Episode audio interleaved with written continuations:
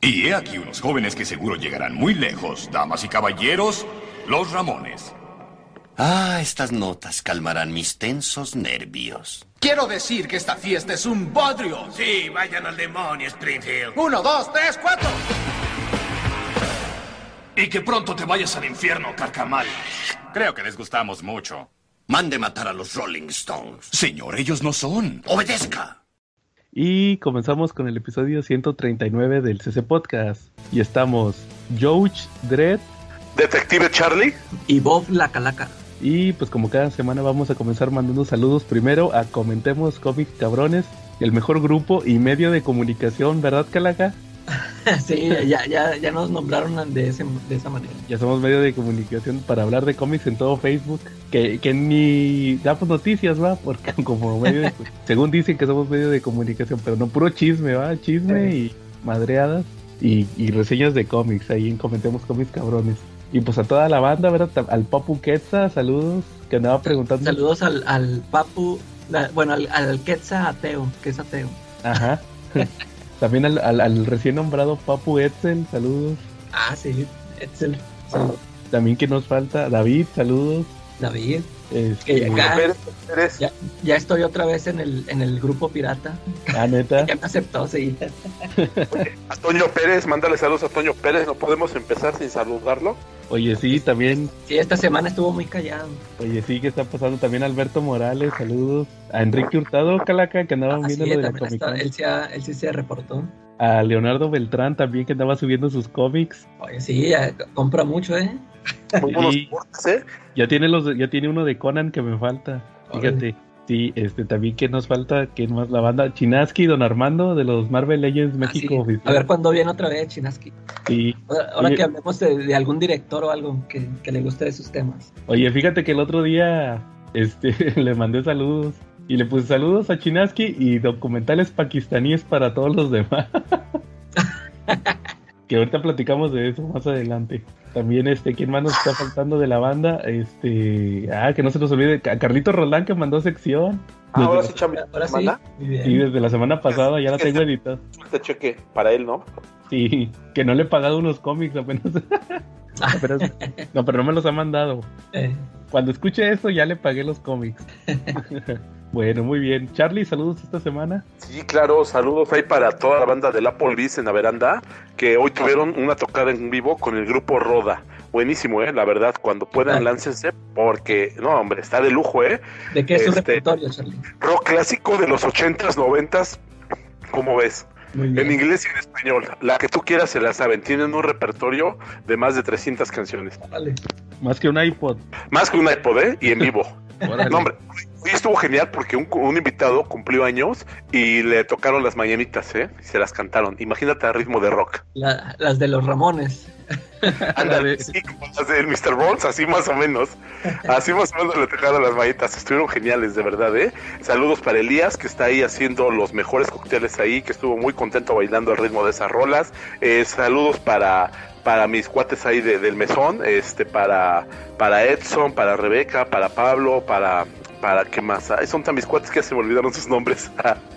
no, saludos también para el tremendo Bebote, Fernando González Aguirre, para los Tortugos y los Silver Riders, para Dair Rico, nuestro brother, para Edsel también, obviamente, y qué más me falta, y para Ángel Vélez. Órale. Oye, Calaca, saludos. Ya saben, saludos a Yafet, al Diego, a, a, mi hermano Diego, que es el que siempre está ahí a mi lado en el, en el grupo del Papu, y a Kera, a, a, a Emanuel. Oye, Charlie, me estoy acordando que te faltó un saludo muy importante. Ah, sí. Hasta Rusia. Hasta Rusia. A ver, dame una pista. Alguien que dice mucho bro. Ah, sí, como no. Oigan, pero es que ahorita les iba a comentar que, que, la verdad este fin de semana ha estado muy bueno porque hoy hubo tocada de rock en Applebee's y ayer hubo venta de cómics en grupo de venta de cómics Fisher con los mejores compras. Esta semana estuvo un poquito bajo, pero pues porque no hubo muchas salidas en español, pero la semana que viene viene con todo, ¿eh? Y ahí estaba el Marshall. Dile, dile que resurta porque sí, sí vi la venta y le faltan muchos títulos, ¿eh? Se acaba todo de volada, Calacar. Tú tienes que estar al tir comprando, ¿eh? Los, los, precios son tan buenos que todo vuela, ¿no? Bueno. ¿No? Y siempre es bueno estar ahí porque pues están los mejores memes del buen Aldo y el troleo incesante del Calaca y de Diego, ¿no? Si quieren divertirse un rato, pásenla ahí en ese grupo los viernes. Oye, Charlie, y ahorita que dices que se va a poner bueno la próxima semana, ¿qué va a salir en cochino español? Ah, este. Dua. A ver, dime, yo no te quito el interés de decirnos que sale la otra semana en No, cochino. pues es que no hubo, no hubo preventa, por eso te pregunto. Este, pues creo que viene de Spider-Man. Por ahí hay, hay así como que una filtración de Smash. Y creo que vienen cositas de Spider-Man la siguiente semana. Que la Calaca va a decir que qué novedad. Siempre sale algo de Spider-Man, pero pues es lo que vende. ¿Y como qué será? ¿Qué, qué anunciaron? Este, yo creo que salen los tomos, ¿no? El del, el de los, los tomos que compilan títulos, ¿no? El de, de- se me hace que Charlie dice el de Spider-Man de, de los primeros números. ¿Sí, ah, un- ¿Por oye, ya andan anunciando por ahí un Amazing Fantasy, ¿no? Ándale, sí, y ese, y Amazing Fantasy. Todo lo del 60 aniversario de Spider-Man, ¿o qué es? ¿70? Ses- No, 60. 60. Oye, que por ahí hay un chismesote bien rico con ese cómic, ¿no? Que al parecer fueron sustraídos algunos números de Televisa y que ya lo estaban vendiendo algunos individuos desalmados en redes, inflando muchísimo su valor, ¿no? Sí, yo le vi varios a Marshall. Ay, no es cierto, chismoso. No, no, No. es cierto, pero sí, sí, sí estuvo ahí, ahí la nota. Sí. Oye, oye, pero fíjate que no hubo preventas. Nomás No. sacaron el, el de Batman, el de First State, el que seguía el, el segundo número de Batman. Y el este, el, oigan, y me sorprendí porque salió el de Carnage, no sé si vieron. El Ah, sí. Así. Carnage Forever de en el semanal como porque Charlie no sé si supiste que, que, que ese de Spy- ¿te acuerdas que estaban sacando el Spider-Man 2099? Sí, claro. Que no lo terminaron. No, de hecho no. Algo me decía que no lo comprara, que me esperara que mejor lo, lo sacaran en deluxe, ¿no? Como el Carnage último. Es que está muy reciente. Lo que pasa es que está muy reciente en Estados Unidos y todavía no termina. Ajá. Entonces, como que lo quisieron sustituir por el de Carnage y sacaron el primer número que es como un número cero, que es el Carnage Forever, Ok. que es como del, del ve- 30, 30 aniversario de Carnage, ese, ese número. Ese, y, y ya después sigue ya el, el título regular. Se me hace que van a sacar el primer arco, que son como 5 o 6 números. Que tampoco ha terminado en Estados Unidos. En Estados Unidos van el 4. Te lo digo porque yo los tengo en inglés. Fíjate que la- el otro día sí, sí estaba, no, ah no, pues no vino, ¿verdad? No vino Charlie al episodio de Thor. Fue cuando platiqué lo de Carnage, ¿no, Calaca? Ah, no, Eh, sí fue, sí. No, fue el episodio pasado, sí les dije. El, el de Fatal Attractions. Sí, fue en Fatal Attractions, Ah, sí, Este, cierto. que les platiqué de Venom y Carnage. Ese Sí. es el que van a sacar, el de Carnage. Y luego este va se supone que va a salir semanal. ¿no? Sí, bueno, quincenal. Ponle que a lo mejor y sí terminan el primer arco porque, pues de, de aquí, de, de que saquen el 4, se, va, que, se van a tardar dos meses. Entonces, este, pues en esos dos meses van a salir los otros dos números, va el 5 y el 6. Que se me hace que estaban diciendo que Carnage se iba al infierno o algo así, están diciendo que va a pasar. Va a ser como que el segundo arco del título, pero no creo que lo saque Smash. Como que nomás va a ser para, para ganar tiempo ahorita que en lo que termina el de Spider-Man. Pero es lo que le pasa a Smash por andar sacando títulos de Marvel pegados, ¿va? Por novedad. Oye, ¿cómo que Carnage va al infierno? Inserta un meme de eso ya se ha visto antes, donde Lobo lo dice, ¿no? Ándale. pues también, también Freddy Krueger se fue al invierno. Oh no, ¿quién fue Jason? Jason. Eso ya se ha visto antes, ¿no? Ándale, sí. Oye, pues sí, fíjate, entonces, este, pues es lo que va a salir ahorita, porque ni hay preventas ni nada. Lo que le, los que le platiqué que iban a sacar, creo que de un patrol o algo así. No, Animal Man, quién sabe. Todavía no lo anuncian. No, pues te digo que no hubo preventas, ahora sí que hasta la otra semana. Oigan, pero sí, fíjense que sí leí, les quería platicar que leí un cómic. ¿No, ¿no vieron el tráiler nuevo, calientito de She-Hulk? Sí. No, yo Yo no. lo vi. ¿qué tal? Es que salió un tráiler nuevo de She-Hulk, Charlie, ahorita en la Comic Con. Órale. Y yo no me había fijado en el primero, no sé si vieron el primer tráiler, yo creo que nomás lo vi una vez y ya ni me acuerdo nada. Pues sí lo vi, pero sí, ya tampoco me acuerdo. ¿Tú te acuerdas que hicieran referencia a, la- a romper la cuarta pared? Este, no. Ah, en, en el tráiler nuevo sí, hay una Sí. parte donde hay- que está Hulk, como que Hulk le está explicando algo y se voltea a decirle algo la She-Hulk al televidente. Ah. Ahí sale. creo que- sí, creo que lo vi así bien rápido, no le puse atención. Nomás es, nomás es una escenita chiquita donde se voltea y me acordé. Y fíjense que casualmente compré el tomo de. Ahorita en el Prime Day, que compré uno de Josh Dredd, que lo vamos a platicar más adelante. Compré uno de She-Hulk, Charlie. Ok. El de, el de John Byrne. El- ¿Qué el- tal? pues le- leí el primer número, fíjate que está curioso. El primer número de She-Hulk de John Byrne. ¿Sí te acuerdas de ese número? Este. Yo recuerdo que John Ball le inyectó una personalidad a She-Hulk donde ella era así como se, se creía un personaje de cómics, ¿no? Ujú. ¿No? ¿Sí es eso? Sí, ese. Que haz de cuenta que empieza que como que lo, lo empezó en un título de Navidad, Ajá, el She-Hulk, sí. en uno que sacó Marvel, con varios cómics, varias historias. Y, la, y había una de She-Hulk de John Barnes. Ok. Y está toda aburrida en su casa y dice, es que no me han hablado ni los Avengers ni los Cuatro Fantásticos. Y tuve un título de 25 números y ya nadie me pela. Y le marca a, a Ben Grimm Ajá. y, y luego le- se pone a platicar y de repente llega Doctor Doom y se pelea She-Hulk con, con el Doctor Doom y lo, lo golpea en la cara y le atraviesa el casco. Sí. Y hasta dice, ay, me va a matar de Falco. Porque acuérdate que de Falco era el que escribía, creo que en aquel entonces, este Fantastic Four, Sí. pero era un Doombot. Y luego llega Magneto y el Magneto, este, She-Hulk se hace cuenta que agarra de escudo el, el Doombot y, y luego Magneto desde que dice te voy a derrotar, dame ese cuerpo, va, o sea, quítate eso y usa sus poderes de magnetismo Ajá. para quitarle el, el- así como tratarle de quitar el, el Doombot y She-Hulk nomás lo suelta y, y el. Doombot le pega a Magneto y lo, lo derrota. ¿Y no hicieron el chiste ese de los cigarrillos de Falco? Ese es algo que hace muy comúnmente en los cómics de She-Hulk, o donde aparece ella diciendo que, que rompe la cuarta pared, porque menciona mucho de Falco. Y luego nunca falta el espectador que dice, oye, ¿por qué menciona tanto los cigarrillos de Falco? Dice, no sé, son buenos, dice, le han de pagar una lana. Dice, ¿son buenos? Dice, están bien, son baratos. Y siempre sacan su cajetilla de cigarrillos de Falco. Ah, no, no, en ese todavía no. Y ya según este derrota a, a Magneto y luego ya venía Galactus Ajá. y luego ya hay como que no, no sé, era como que le estaba contando algo a Ben Grimm, no entendí muy bien. Y el chiste es que al final ya ah, se va a su árbol de Navidad, la She-Hulk, y, y abre un regalo y son los números uno de She-Hulk de la serie nueva, de la de John Byrne. Y ya nomás voltea y dice, niños, bueno, este me tocó este regalo barato, ¿va? Pero cómprenlo. O sea, o me las van a pagar, ¿va? Con sus cómics de X-Men.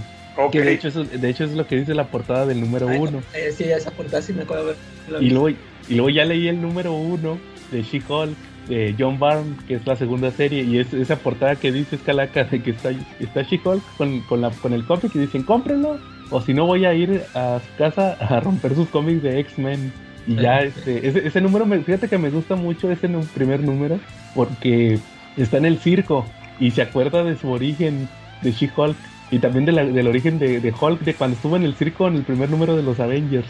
Eh, Y luego, y luego lo la hipnotiza el, el Ringmaster, el del circo del crimen. Que fíjate que los acabo de leer hace poquito en, en Hawkeye, salen en Hawkeye de, en el de Matt Fraction, en un número muy chido, creo que es el, el 2, el 2 o el 3, creo que, que es cuando, cuando sale el circo del crimen, que se me hace un número muy chingón. Y este y resulta que ahí este, ya hipnotizan a She-Hulk y la, la maquillan y la ponen bien guapota. La maquillan así de color carne, va, porque no se podía volver humana. Y era Glamazonia, creo que se llamaba Glamazonia. Y ya tiene que, este, le, le están robando ahí al, al público. ahí ella, ella levanta las gradas y voltea al público y les dejan caer las carteras y todo así, bien, bien cómic. Y Eh. ya al final como que te dan, te dan ahí a entender que hay otra organización que está como que planeando algo contra She-Hulk, pero eso ya es hasta otros números. Pero como primer número está muy chido porque de hecho también te recuerdan, les digo, el origen, el origen de She-Hulk, de cómo, cómo obtuvo los poderes la primera vez. La neta está muy bueno para si eres un nuevo lector de She-Hulk y ahorita con lo de la serie, va. Y te digo, eso de la cuarta pared también, y tiene muchos chistes, en las- tiene también muchos chistes en las portadas. Hay, hay, hay uno como en el tercer o cuarto número que, que dice, ah, ya es mi tercer o cuarto número, es, es hora del invitado especial, ¿va? Para levantar las ventas. Y es Spider-Man, ahí está. Y miren, aquí está Spider-Man. Entonces sí, este... Y también le hace muchos chistes a John. Ah, porque va va a pelear con unos hombres topo, no, hombres topo, no, hombres rana. Y luego dice, ¿en serio, Ba- Barry? ¿Hombres rana? ¿Quieres que pelee con ellos? Se enoja. Está muy bueno, la neta. Y sobre todo por la, oja- ojalá en la serie respeten eso, ¿va? De que le esté hablando al público. Eh, fí- Fíjate que la serie, eh, lo, lo que vi, o sea, sí se me antoja verla, sí se ve así divertida. Y por el por la aparición que va a tener, ¿no? Lo que se ve al final. Pero, Ah, sí. ah, pero, pero, ay, se ve bien chapa el CGI, o sea, se ve bien falsa la mona. Ah, sí. Ah, O sea, parece Fiona, parece que estoy viendo Fiona. O sea, Ándale. eh, todo- Fiona, hasta Hulk, o sea, los pedacitos donde sale Hulk también él se ve, o sea, es el mismo diseño y todo que vimos ya en las películas, pero pues eh, es con menos presupuesto que le metieron al CGI y se ve bien falso, bien chafa. Es que es Fiona luchona y Shrek luchón. Y la trama puede estar buena, digo, yo, yo creo que hay solamente hay dos personajes en la ficción que pueden hablarle exitosamente a la cuarta pared, y uno de ellos es She-Hulk y el otro es Malcolm, ¿no? Yo creo que son los únicos dos personajes de ficción que conozco que pueden romper la cuarta pared sin problemas y les queda muy bien, ¿no? ¿O ustedes qué opinan? ¿Y qué ibas a decir a Deadpool? No, creo que, que Malcolm, Malcolm se lleva de calle a, a, a Deadpool, ¿no? Rompiendo la cuarta pared. No, nomás va a faltar que hagan un crossover. Eso estaría genial, ¿no? Ándale. Oye, ¿y, y si, su- si supiste quién sale al final del tráiler de She-Hulk, Charlie? No, ¿quién sale? ¿Ya le digo, Calaca? En- entre abogados, Charlie. Es un abogado. Abogados. Matt Murdock. Pero, pero no, sale Daredevil. Con traje. Pero no se le ve la cara. O sea, y, y, y dicen... Yo sí estuve viendo la escena. Es que es, un- es una como escena post-créditos, Charlie, del tráiler. Ok. Y nomás se ve como que cae, está She-Hulk y cae. Y dicen que trae el traje amarillo. Es como Sí. negro y amarillo. Eh, sí, se le- sí se ve que es, es el traje ese. Es como negro y amarillo. El clásico, ¿no? Y ya anunciaron Sí. que va a tener una serie, Charlie, también. Muy bien. Pero hasta el 2024. La de Born Again, ¿no? y Daredevil Born Again. Sí, eso estaba ahí peleando la calaca. De hecho, yo me entero de todas las novedades que hay, porque yo no sigo las demás páginas, yo sigo a la calaca. Y entonces, por eso donde él llega, yo llego también. Y por eso él siempre llega primero. Come. ¿Nunca se han dado cuenta de eso? Que él siempre llega primero, echa pestes y yo llego al ratito, porque pues la- yo no sigo las páginas. Yo sigo a la calaca y donde veo que comentes que puede haber algo bueno. Ya ves, para mantenerte, para mantenerte informado. Es como mi Google, la calaca, ¿no? Como mi. Como mi. ¿Cómo, cómo podríamos decir? Como mi. Como mi programa para. Para nada. Como filtro depurador de publicaciones de cómics. Si algo vale la pena, lo va a estar peleando él, ¿no? Oye. Charlie, ¿ya, ya viste el tráiler de Black Panther? Este, no, no he visto trailers ahorita. Si con trabajos pude ver la de Thor esta semana. Ah, órale, ahorita nos platicas. Pero sí, oye, oye, Charlie, ¿tú qué crees que pueda sacar Smash para la serie de She-Hulk? ¿Qué te gustaría ver? Híjoles, pues la serie de John Ball, ¿no? De nuevo, la serie, la de John Ball, yo creo que sería, sería lo ideal, ¿no? La revitalización que hizo. Yo creo que, yo creo que, yo creo que van a sacar la serie nueva. ¿Cuál? Sí, sí, Hay sí. una actual, una nueva. Pero pues igual ahorita. también lleva poquitos números, creo, ¿no? Sí, lleva como cuatro o tres. Y de hecho acaba de ganar un Eisner, el portadista, ¿no viste? Ah, no. Ah, no, no he visto los ganadores del. Na- no ganó nadie importante. No. puro cómic, puro cómic este independiente y cómic este Lo ganó Tom King ahora. no, no ganó nada. Pero el otro año van a ver. Es que ahora con quién estaba? Con la de Strange Adventure. ¿o con- No, con el Supergear. Ah, pues con razón. Sí. Este, ay, y sí ganó mejor portadista. Ya ves que las portadas sí son bien llamativas, va, las de She-Hulk. Sí. Pues ganó. Ganó y yo creo que esa es la serie que pueden sacar ahorita, pero no creo que completen de tiempo porque van como cinco, no, como tres números, creo, tres, cuatro. Sí. Van, a, no. van a querer sacar puras que están saliendo apenas ahorita. Ándale, o, o de plano no van a sacar nada. Estaría padre que Smash agarrara y matara dos pájaros de un tiro y sacara algo de She-Hulk con Fantastic Four. Eh, el run cuando John Byrne incluyó a, a She-Hulk en los Fantastic Four estuvo buenísimo. Y matarían dos pájaros de un tiro porque le estarían dando gusto a los que quieren algo de Fantastic Four, que están esperando la película, y les daría gusto a los que están buscando la serie. O sabes que también pueden sacar el, el ron anterior al de ahorita cuando era la She-Hulk gris, que era Immortal She-Hulk o algo así. Ok. También puede que también pueden poner ese. No sé, pero seguro van a sacar algo no tan chido. No creo que saquen lo de John Byrne, la neta. Pues tristemente, ¿no? Va, muy bien, Charlie. Hey, qué pedo, cabrón, escuchas del CC Porn Podcast. ¿Qué? ¿Que quién soy yo? Ah, no sé, un güey que de repente viene a darles noticias acerca de manga, en este caso la tercera semana de julio, en que nos trae de 129 pesos el número 15 de Claymore, el 18 de Eden Zero, el 14 de Lovely Complex, 17 de Tenku Shimpan y 21 de Tanya de Evil. En 139 pesos el 13 de Bakemonogatari, 20 de Love is War, Kaguya-sama, el 14 de Pandora's Hearts, el número 2 de Frieren, el 3 de Komi-san y el 2 de ReZero. En 189 pesos el estreno ajá, de Ataque de los Titanes. En 199 el número 6 de Tower of God y en 259 Bell. Todos estos y más títulos de Panini, Camite, Televisa, Planeta y Mangaline los pueden encontrar en Avenida Tamaulipas, esquina con Alfonso Reyes, muy cerca de Metro Patriotismo, en Ciudad de México. Si les queda muy lejos, no se preocupen, se los envío hasta la comodidad de su hogar por Mercado Libre, Correos o Shopee. Solamente manden su pedido por mensaje a Twitter, Instagram o Facebook de Checa tu Manga y acá en YouTube, pues bueno, se van a encontrar con lo mismo, quizá un poco cambiado, un poco mejor explicado o peor, no lo sé. Pero el chiste es que van a poder ver a los ricos monos chinos que están ahí y las ediciones para que vean si les interesa algo en particular, si es que ya les llamó la atención aquí.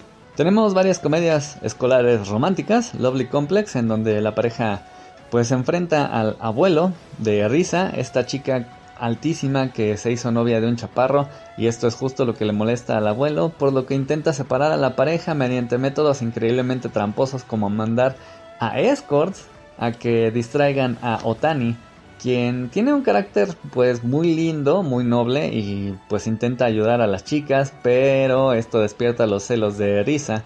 Y por supuesto está la desaprobación de sus amigos, quienes intentan hacerle ver que es todo una trampa, pero él no lo cree. Sin embargo, va a topar con pared y con una sorpresa bastante canija.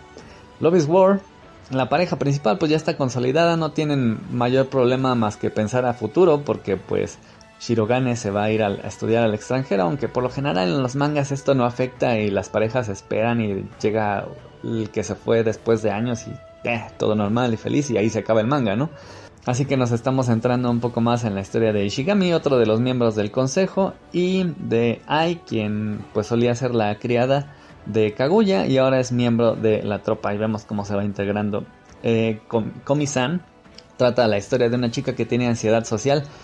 Es un manga cómico, tiene la particularidad de que los capítulos son muy cortos, incluso algunos de ellos llevan los forcomas como parte de la historia es decir, lo que normalmente son las tiras cómicas que en ocasiones se incluyen como extras. Los capítulos son cortitos y tienden mucho a centrarse en la ternura que provoca Komi con su dificultad para comunicarse y tiene una dosis decente de fanservice, sobre todo en este número ya que se acercan las vacaciones y pues Komi-san va a intentar comunicarse con sus amigos y pues el pretexto de esta ocasión es salir, o sea que la vamos a ver fuera de la escuela, en ambientes diferentes como un trabajo de verano, el festival de verano con el cual la vamos a ver en Yucata y, como siempre, los capítulos en donde se van a un lugar acuático, en este caso un parque, por lo cual vamos a verlos a todos en traje de baño. Yomi.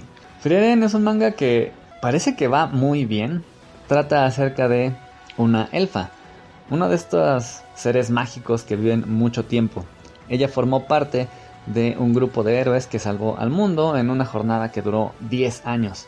Toda una epopeya de la cual se compusieron canciones, fueron admirados en todo el mundo, pero se separaron. Ya han pasado 30 años de aquello y de hecho la mitad del grupo ya murió. Uno de ellos, el sacerdote, de hecho tomó bajo su cuidado a una niña, pero como él ya ha muerto, Frieren la toma bajo su cuidado y bajo su tutela, así que ahora ella es su aprendiz. Y mientras tanto, como Frieren está intentando pues recuperar algo de aquellas épocas, vuelve sobre sus pasos y ahora se dirige justo al castillo en donde enfrentaron al rey demonio, en donde curiosamente se van a enfrentar con que no todos los las huestes del rey han muerto, sino que algunas han persistido e intentan atacar de nuevo a la tierra. Y para ayudarse no solo cuenta con su ayudante, sino con el aprendiz de otro de los miembros de su crew. Muchos otros tienen batallas decisivas, como por ejemplo Tenkushipan. Finalmente se encuentran los grupos más fuertes de aspirantes a dioses, el de Mamoru y el de Yuri. Mamoru va solo en contra de todos los demás. De hecho, ya eliminaron a Kwon, una de las más poderosas aspirantes que tenía uno de los poderes más impresionantes y más control sobre los enmascarados. Sin embargo, pues a pesar de que muere, logra quedarse dentro de la mente de el francotirador y ahora este ha absorbido sus poderes por lo cual es mucho más poderoso lo cual está bastante chido porque va a enfrentar al hermano de Yuri, quien se volvió también un ángel de poderes muy vastos, por lo cual vamos a ver una batalla tremenda en la cual se va a revelar el pasado de estos dos y está bastante choqueante. Tania de Evil, este manga de estrategia de guerra, hasta ahora nos había traído como Tania había guiado al imperio a través de sus conocimientos de la Primera y Segunda Guerra Mundiales para llevarlos al triunfo. Sin embargo, se topó con un momento crucial, la huida del ejército francés, que pues bueno, a la postre resultaría en la derrota de Alemania junto con otros factores como el ataque a Rusia, pero que aquí eh, representa en realidad el inicio de la guerra mundial, cuando Francia se alía con Inglaterra. Pues bien, aquí los soldados franceses que huyen se retiran a las costas africanas, en donde, pues bueno, ya resulta esta alianza con Inglaterra, con lo cual eh, tienen el favor de su armamento y de sus bases, que pues bueno, ya recordarán que África era antes todo territorio eh, británico. Y aunque Tania les había insistido a los generales del imperio que debían ir tras ellos, no le estaban haciendo mucho caso, sin embargo, pues les llegó ahí una información de inteligencia y finalmente deciden mandar a un grupo a atacar a aquellos eh, soldados que huyeron y pues bueno que ahora están parapetados y reforzándose en África lo cual nos da unas batallas bastante chidas en Eden's Zero está el enfrentamiento entre Shiki su tripulación y los esbirros del nuevo emperador de la galaxia que decidió decimonónicamente que su primer mandato iba a ser acabar con todas las máquinas de inteligencia artificial. Esto por supuesto le afecta mucho a Shiki ya que él creció con máquinas y además la mitad de su tripulación está formado por ellas. Así que por supuesto han ido a impedir que pase esto, no solo ellos, sino Justice, así que ahí tenemos a los dos combatiendo contra estos tipos que son bastante poderosos, pero vamos a ver un incremento de poderes porque pues bueno, vimos que estaban entrenando y muchos de ellos ya tienen el overdrive en sus Ether Gears. Claymore se pone muy chido, ya que finalmente todo se vuelve a juntar.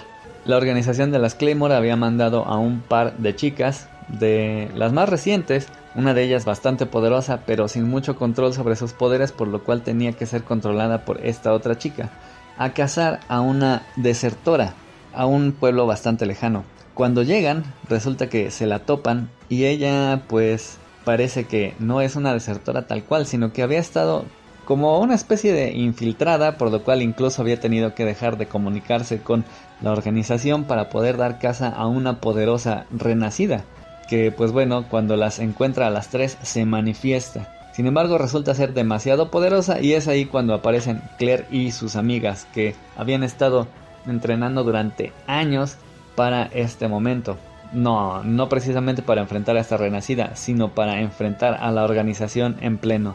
Y es que, como nos vamos a enterar en este número, la organización es bastante más oscura de lo que ya habíamos visto y es bastante oscura porque siempre utiliza a las personas para convertirlas en Claymore y enfrentar a los Yomas y a los renacidos que son los más peligrosos, pero que paradójicamente son criaturas que la misma organización acabó creando.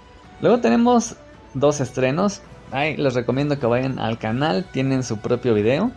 La edición deluxe de Ataque de los Titanes, que no es otra cosa que un 2 en 1.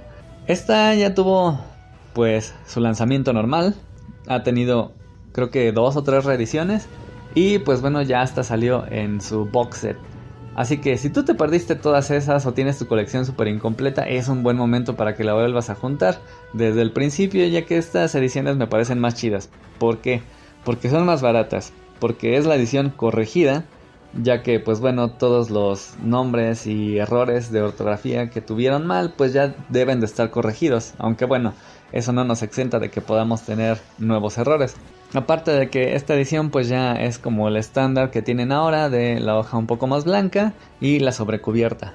Ataque de los Titanes es una historia súper chida, una de las más famosas últimamente junto con Demon Slayer, Jujutsu Kaisen, que trata la historia de un futuro apocalíptico en donde la humanidad se ve reducida a unos cuantos miles de personas que se protegen detrás de unas murallas de 50 metros de los titanes que devoran humanos. Sin embargo, un día aparece un titán más alto que estas murallas increíblemente altas y amenaza con acabar a la humanidad y para enfrentarlo está el equipo de investigación.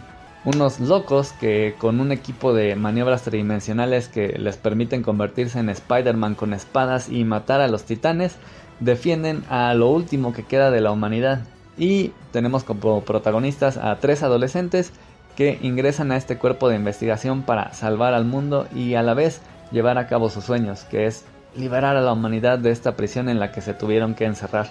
Una historia bastante chida que después tiene un giro muy loco y que nos lleva, lleva la historia a un nuevo nivel completamente más chido, a mi parecer, con muchas implicaciones de tipo social y político que pues bueno a mucha gente en realidad no les gustó. Y por último tenemos Bell esta es una novela ligera que es la adaptación de una película de un miembro de Estudio Ghibli que después hizo su propio estudio y hasta se ganó un Oscar. La novela está muy chida, es muy fácil de leer, es una readaptación de la historia clásica de La Bella y la Bestia, pero hagan de cuenta que está inscrita dentro del metaverso de Facebook y nos cuenta la historia de una chica que pues bueno tenía traumas por la muerte de su madre, lo cual le impidió sentirse libre y cuando ingresa a este metaverso llamado You, en donde todas las personas que ingresan se convierten en un personaje, pues esto les permite desatarse un poco, liberar sus ataduras, que en el caso particular de nuestro protagonista es el canto, lo cual la convierte en toda una estrella de esta realidad virtual y hace que se tope con una bestia, un dragón que aterroriza a todo el metaverso, un villano muy curioso porque en realidad no hace nada más que pelear con la gente fuerte. Pero la policía lo considera una amenaza y para intentar desenmascararlo tienen una herramienta prohibidísima que desenmascara, es decir, revela la identidad del mundo real de esta persona. Sin embargo, Bell cuando lo ve queda pues cautivada, muy atraída hacia él y por supuesto también su identidad se pone en peligro. Y pues bueno, ahí detrás tenemos un trasfondo de violencia familiar, pero también lecciones muy chidas acerca de la amistad y el potencial humano que todos tenemos. Así que ya saben, vayan al canal para que chequen las historias, los dibujos, hagan sus pedidos al Twitter, Instagram y Facebook de Checa tu manga. Gracias a Dios se acabó la sección, podemos irnos en paz. Bueno, yo me puedo ir a la fregada, ustedes continúen escuchando la programación habitual. Este, Charlie, ¿algún tema que traigas esta semana? Este, no, pues fíjate que no, esta semana pues nada más me lancé a ver la de Thor eh, y vi la de Minions la semana pasada. Creo que como, como no grabamos, pues no me dio tiempo de reseñarla. La de Minions, fíjate que, que ya le encontré menos risas. Yo no sé si el COVID y todo lo que ha pasado los últimos dos años después de la última película de Minions a la fecha me ha impactado y me ha quitado la capacidad de reír o realmente ya bajaron los chistes de los Minions, pero ya no me dieron tanta gracia. No, o sea, como que ya no lo medí. Y llevé, con mi, llevé a mi sobrina y pues ves que ya tiene 10 años. Eh, eh, tampoco como que la vi reírse tanto como en otras épocas. Entonces yo siento que ya bajó un poquito el nivel de risa de, las películas de Minions. O tal vez ya están, ya están agotando la fórmula o hace falta cambiar escritores, ¿no? Ajá, ¿y la de Thor qué te pareció? Ah, la de Thor. Eh, pues es una película, yo como luego les digo, no es palomera porque no es una joya del cine, pero sí está entretenida. La banda sonora de Guns N' Roses me gustó muchísimo. Eh, la evolución del personaje de Thor estuvo, estuvo padre, ¿no? Cómo, cómo lo han manejado al Thor desde que empezó en el universo de Marvel hasta ahorita, ¿no? Cómo, cómo ha tenido la evolución en, en los cómics, eh, cómo, perdón, cómo ha tenido la evolución en la película, este ya se separó totalmente de los cómics, ¿no? Recordemos que él empezó como un personaje más parecido al Thor de los Ultimates y con esa personalidad, a lo mejor no con ese origen, pero sí con esa personalidad y ahorita como que ya es, ya es totalmente diferente, ¿no? Y terminó hasta en un rol de padre adoptivo, padre adoptivo, entonces pues sí me gustó, ¿no? Estuvo entretenida, este también la fui a ver con mi sobrina, este pues se rió mucho más con la de Thor que con la de Minions y yo no sé si eso es preocupante o es o es, o es, bueno, ¿no? Yo creo que ya que una película te genere emociones, aunque sea de risa, pues puede ser bueno, ¿no? Pero sí me brinca eso que, que me, yo también me reí más con la de Thor que con la de Minions. Órale. ¿No, ¿No les pasa a ustedes? Pues la de Minions no la vi. pero sí se rieron con la de Thor. Ah, eso sí. Sí, es lo que te digo, que de repente te ríes más con una película de Thor que con esa. Me preocupa porque en el futuro, pues a lo mejor te ríes más con una película de Thor que con una de clavillazo, ¿no? Pues sí, Ándale. ya. ¿Cuál, ¿Cuál más adelante, Charlie? Sí, ya está pasando en este momento. bueno, alguna emoción tiene que haber, ¿no? Digo, no sé, no sé en qué vaya a terminar. A lo mejor terminan siendo más graciosas que las de clavillazo o las de Tintán, ¿no? Ándale, exacto. Pero ya son, ya son pura risa. Espérate a que Taika Waititi dirija la de Secret War. Sí, va a ser, va a ser así como, va a ser así como, como un programa de Eugenio Derbez, ¿no? Como Lola Pico, ¿no? De sketch de risa nomás, ¿no? Imagínate al, al, al Doctor Doom bailando ballet.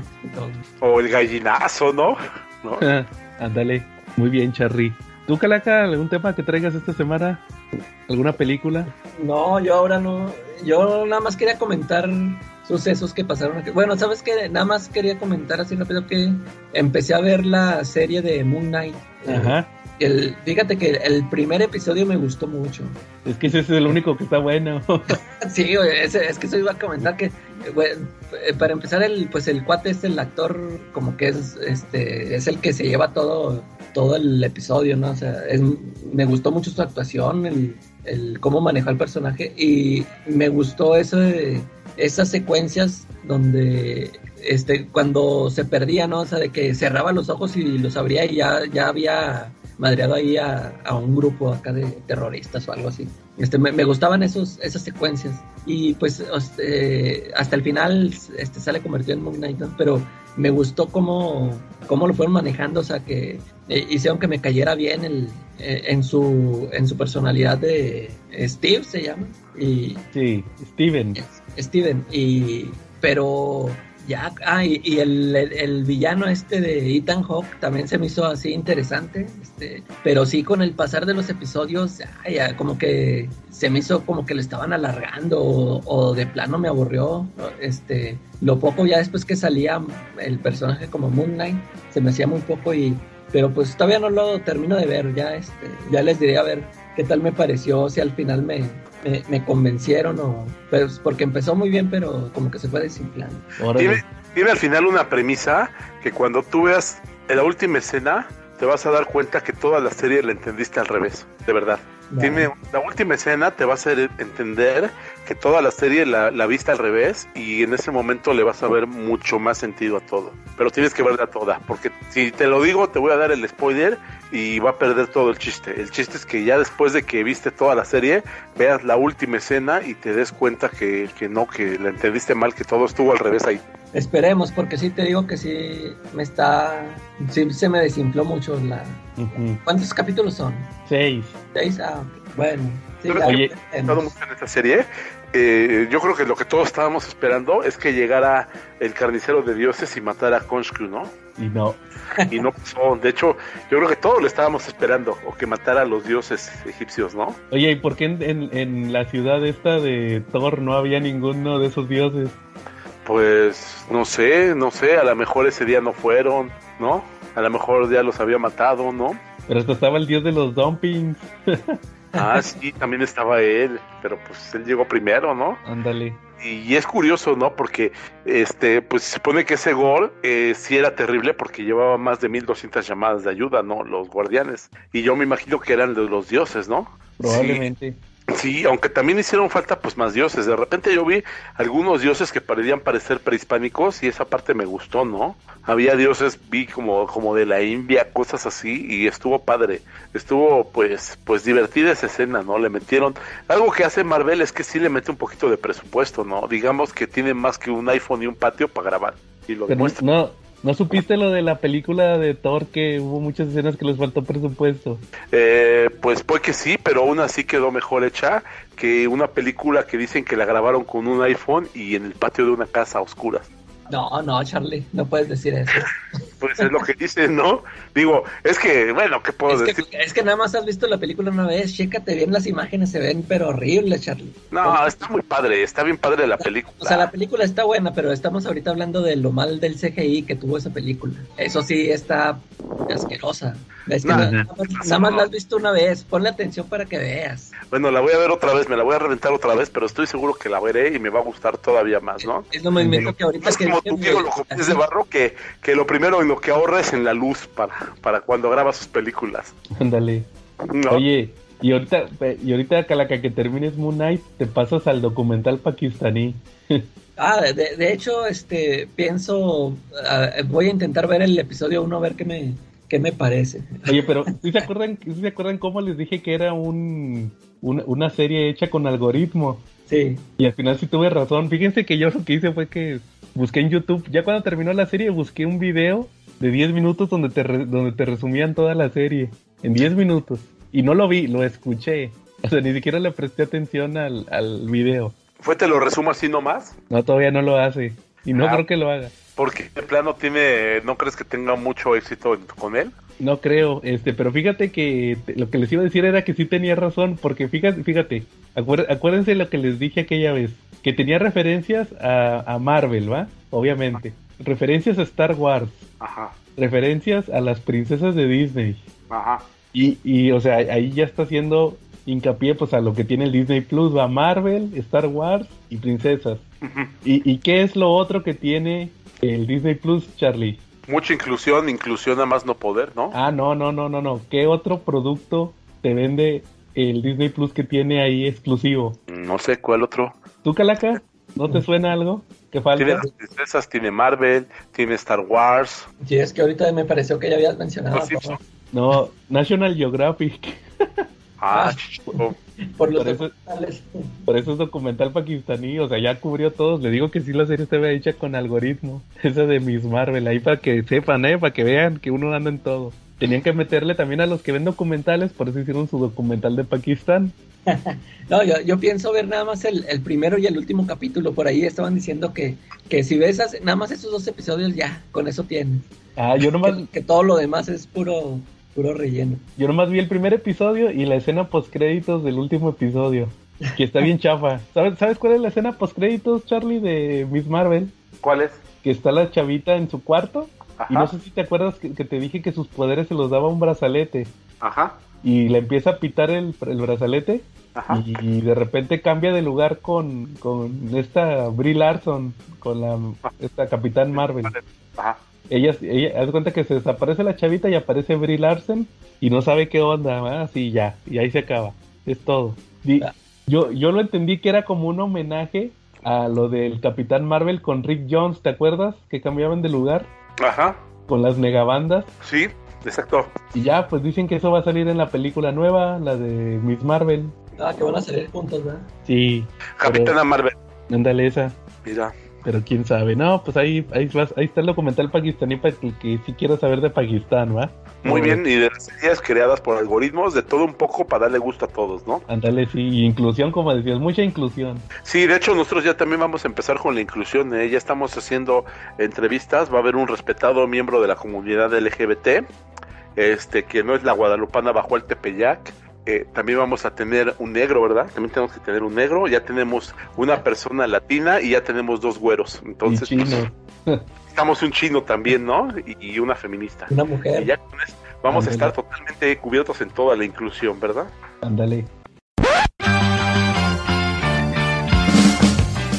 ¿Qué tal, CC Cuates del CC Porn Podcast? Ya llegó la sección que nadie quiere y les traigo las novedades de manga de 119 pesos, el número 29 de Black Clover, 27 de Fire Force y 87 de One Piece. En 129, Game número 5, Boruto 13 y Nana número 3. En 139, Hanako-kun 16, Blue Period 3 y Tokyo Revengers número 6. En 169, el estreno de Lady Snowblood y la parte 6 de Stone Ocean de JoJo's Bizarre Adventure. Además, en 379, el estreno el otro estreno, el reestreno, eh, una nueva edición de Death Note, la Black Edition. Y sí, espero que YouTube no nos censure por decir Black, la edición negra. Ok, todos estos los pueden conseguir en Avenida Tamaulipas, esquina con Alfonso Reyes, muy cerca de Metro Patriotismo en Ciudad de México. Si les queda lejos, se los envío hasta la puerta de su hogar por Correos de México, Mercado Libre o Shopee. Solamente manden un mensaje con su pedido al Twitter, Instagram o Facebook de Checa tu Manga. Y si lo buscan Checa tu Manga en, YouTube, se van a encontrar pues mucho más con las ediciones y los dibujos de estos ricos monos chinos, como por ejemplo un videíto especial que le hice a esta edición de Death Note. Que por otro lado está bastante chida, sí está bien cariñosa. Eh, creo que pudieron habernos ofrecido pasta dura por este precio, sin embargo lo que tenemos es muy, muy bueno. Es un manga de un tamaño muy superior al normal, tiene las páginas a color, bueno, no todas, tiene unas páginas a color, es la edición revisada, por lo cual ya no tendría que tener ningún error de ortografía o sintaxis. Y son dos tomos en uno, por lo cual esta edición va a constar de solamente seis tomos. Y si no conocen la historia es porque han estado metidos en una caverna durante los últimos 20 o 25 años. Pero bueno, a resumidas cuentas, la Death Note es una libreta en donde si anotas un nombre, la persona que tiene ese nombre muere. Si tú tuvieras una libreta de este tipo, ¿cómo diablos la utilizarías? ¿Escribirías el nombre de tu vecino molesto? ¿De tu tío el que se quiere quedar con la herencia de la abuela? ¿Del PG, Trump y otros dictadorcetes tanto de Latinoamérica como de otros países? Bueno, aquí el protagonista se encuentra con esta libreta y decide eliminar a los criminales. ¿Para qué? Para que el mundo, finalmente, así como lo hace la religión, por temor a ser castigado, quede sin crimen. Mm, suena bastante chido, pero está matando a gente, ¿no? Es un dilema moral bastante chido que, pues bueno, despierta las sospechas de un famosísimo detective que, pues bueno, se supone que está ahí detrás, que siempre resuelve todos los crímenes con los que ni el FBI ni el M5 pueden. Y por supuesto, este asesino, aunque tiene un método sobrenatural para matar, despierta su curiosidad y por supuesto que va tras él desatando una pelea que pues bueno se prolonga bastante con un montón de diálogos y texto y reglas absurdas para la Death Note. El otro estreno, Lady Snowblood, trata acerca de una vengadora que utiliza su sensualidad y su belleza para repartir la justicia a espadazos, por lo cual vemos mucha sangre, muchos desnudos en el Japón feudal. Es el mismo autor de Lobo Solitario, una obra que ya también tuvimos con Panini. Está muy chida este bueno, por ventaja tiene que van a ser menos tomos y está en una edición muy chida. The Game es una obra que no les había traído y es que tiene muchísimo tiempo que no salía porque pues bueno, vamos a la par con Japón. Sin embargo, esta es una obra un poco diferente ya que es está orientada al público adulto.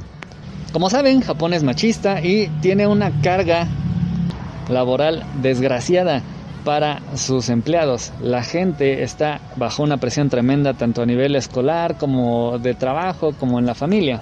Aquí la protagonista es una chica que ha logrado llegar a una alta posición dentro de una empresa pues importante, por lo cual tiene un estatus sobresaliente y que tiene que cuidar mucho.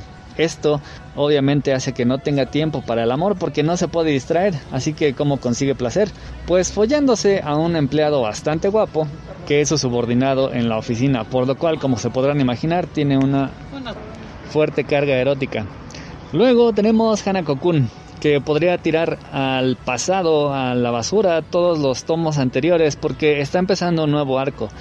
La protagonista básicamente perdió a sus mejores amigos debido a que estos fueron sacrificados para que ella no muriera joven.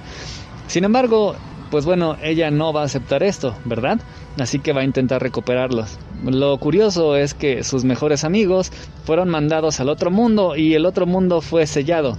Así que ella va a intentar forzar la entrada al otro mundo mediante la única posible grieta por la cual podría entrar, una mansión maldita en la cual por supuesto ya se internó con Kou, su amigo el exorcista, y van a enfrentar a varios bichos bastante raros, entre los cuales se encuentra un niño muy tierno que tiene una historia muy tétrica y vamos a ver mucho fantasma. Blue Period es un manga así, ya les había contado creo de mucha inspiración, pues aquí nuestro protagonista, Yatora, sigue viendo cómo no conoce nada y cada que aprende más se da cuenta de todo lo que ignora, sí, Solo sé que no sé nada. Y entre más técnicas aprende, pues más se va adentrando en lo que puede hacer, pero también se va dando cuenta de todo lo que le falta. Y cada vez tiene menos tiempo para entrar a la universidad que anhela. Está bastante chido. Nana, un manga que les he súper recomendado, ya empieza aquí la historia bien bien. Bueno, las dos chicas llamadas Nana llegan a Tokio y para hacer más grandes las coincidencias acaban viviendo en el mismo departamento. Tienen personalidades muy distintas, pero se complementan muy bien. Y aquí vamos a ver cómo ya comienzan su vida en la ciudad. Una de ellas trabajando y la otra pues comenzando su sueño de vivir de la música, por lo cual va a complementar los miembros que le faltan de su banda de rock, así que va a comenzar a buscar, mientras que la otra nana, bueno, va a enfrentar la inestabilidad de laboral y emocional. Juan Pies, el manga que no podía faltar, como siempre tiene esta cantidad de acción desbordada que pues bueno eh, comparte en esta ocasión con el volumen de yoyos ya que hay un montón de peleas prácticamente sin sentido por todos lados. Por un lado, Jolín en la cárcel se encuentra con un montón de stands que por lo que vemos ni siquiera White Snake tenía idea que estaban ahí. Hay incluso stands autónomos que no tienen un usuario. Todo esto mientras continúa buscando el disco con las memorias de su padre, que aunque ya encontró el de su stand, sin sus memorias, su padre es básicamente un cascarón vacío. Mientras tanto, en One Piece, Luffy, junto con un puñado de su tripulación y algunos cuantos aliados, intenta rescatar a Sanji mientras, al mismo tiempo, también van a tratar de vencer a Big Mom. Una de las Shichibukai más poderosas, ya que no solamente tiene un gran poder por ella misma, sino que cuenta con una gran flota compuesta por además sus hijos y un montón de cosas que ella misma crea que la hacen increíblemente poderosa. La primera parte ya salió bien, rescataron a Sanji, pero eso de acabar con ella es un poquito más difícil y para acabarla de amolar cuando ella se da cuenta de que la querían aniquilar y de que la fiesta que estaba planeando salió mal, se pone como loca y ahora sí es prácticamente imparable. Y a correr muchachos. Black Clover, muy bueno. Si dejamos de lado que aquí les dieron ya el power up sacado del culo y con nuevas apariencias, además de poderes aumentados, oye, eso se aprecia. Una batalla entre los caballeros mágicos con sus nuevos poderes y sus nuevas apariencias en contra de la Dark Triad con sus poderes aumentados y sus nuevas apariencias. Sí, la Dark Triad tiene sus poderes al 100%, mientras que, por ejemplo, Asta consiguió exprimir todo el poder de su demonio, quien no solamente le brindó una armadura, sino que incluso una nueva espada a Asta con la cual su antimagia se hace más poderosa que nunca enfrentando incluso a demonios de nivel máximo. Unas batallas bien espectaculares. Y pues ya para que yo pueda saltarse esta parte, tenemos Tokyo Revengers. Takemichi ha viajado constantemente del pasado al presente con la misión de interferir en el pasado lo suficiente dentro de la historia de la banda de Tokyo Manji para que esta no se convierta en una pesadilla que sea una banda criminal terrible que al final acabe cometiendo el asesinato de Hinata, su amor de secundaria. Hasta ahora, digamos que sí ha logrado progresar, pero no hay grandes resultados, vamos. Porque a fin de cuentas, Hinata sigue muerta. O sea, bueno, sí, logró vivir unos años más, pero igual se murió y de forma más cruel. Así que Takemichi tiene que volver al pasado para intentar seguir arreglando las cosas o metiendo a su cucharota de modo que evite el asesinato. Y su gran solución es convertirse en líder de Tokyo Manji. Sí, él un debilucho, bueno para nada, llorón, que aparentemente lo único que tiene bueno es su compromiso y ese poder de viajar en el tiempo. Ahora su misión es intentar averiguar qué diablos hizo que Tokyo Manji fuera la banda que es. Bueno, entonces, él se va a enterar de los principios de Tokyo Manji cuando seis amigos se juntaron para formar una banda criminal. Que pues bueno, básicamente lo que hacía era pelearse con otros. Y después ya se convirtió en todo un grupo que agrupaba a cientos de chicos. Que en esta ocasión van a pelearse en contra de otra agrupación también bastante grande, Valhalla. Que sorpresivamente tiene dentro de sus filas a dos de los fundadores de Tokyo Manji, ¿Qué fue lo que pasó para que estos dos miembros fundadores de Tokyo Manji se pasaran a otro grupo? Bueno, vamos a averiguar cómo fue el pasado y cuál fue este terrible hecho que acabó por enemistar a estos que eran grandes compañeros. Una gran tragedia, un terrible asesinato, acabó separando a estos amigos y es tarea de Takemichi intentar unirlos para que el futuro pues pueda ser más brillante para él y también para sus ahora amigos de la banda de Tokyo Manji. Y eso es todo.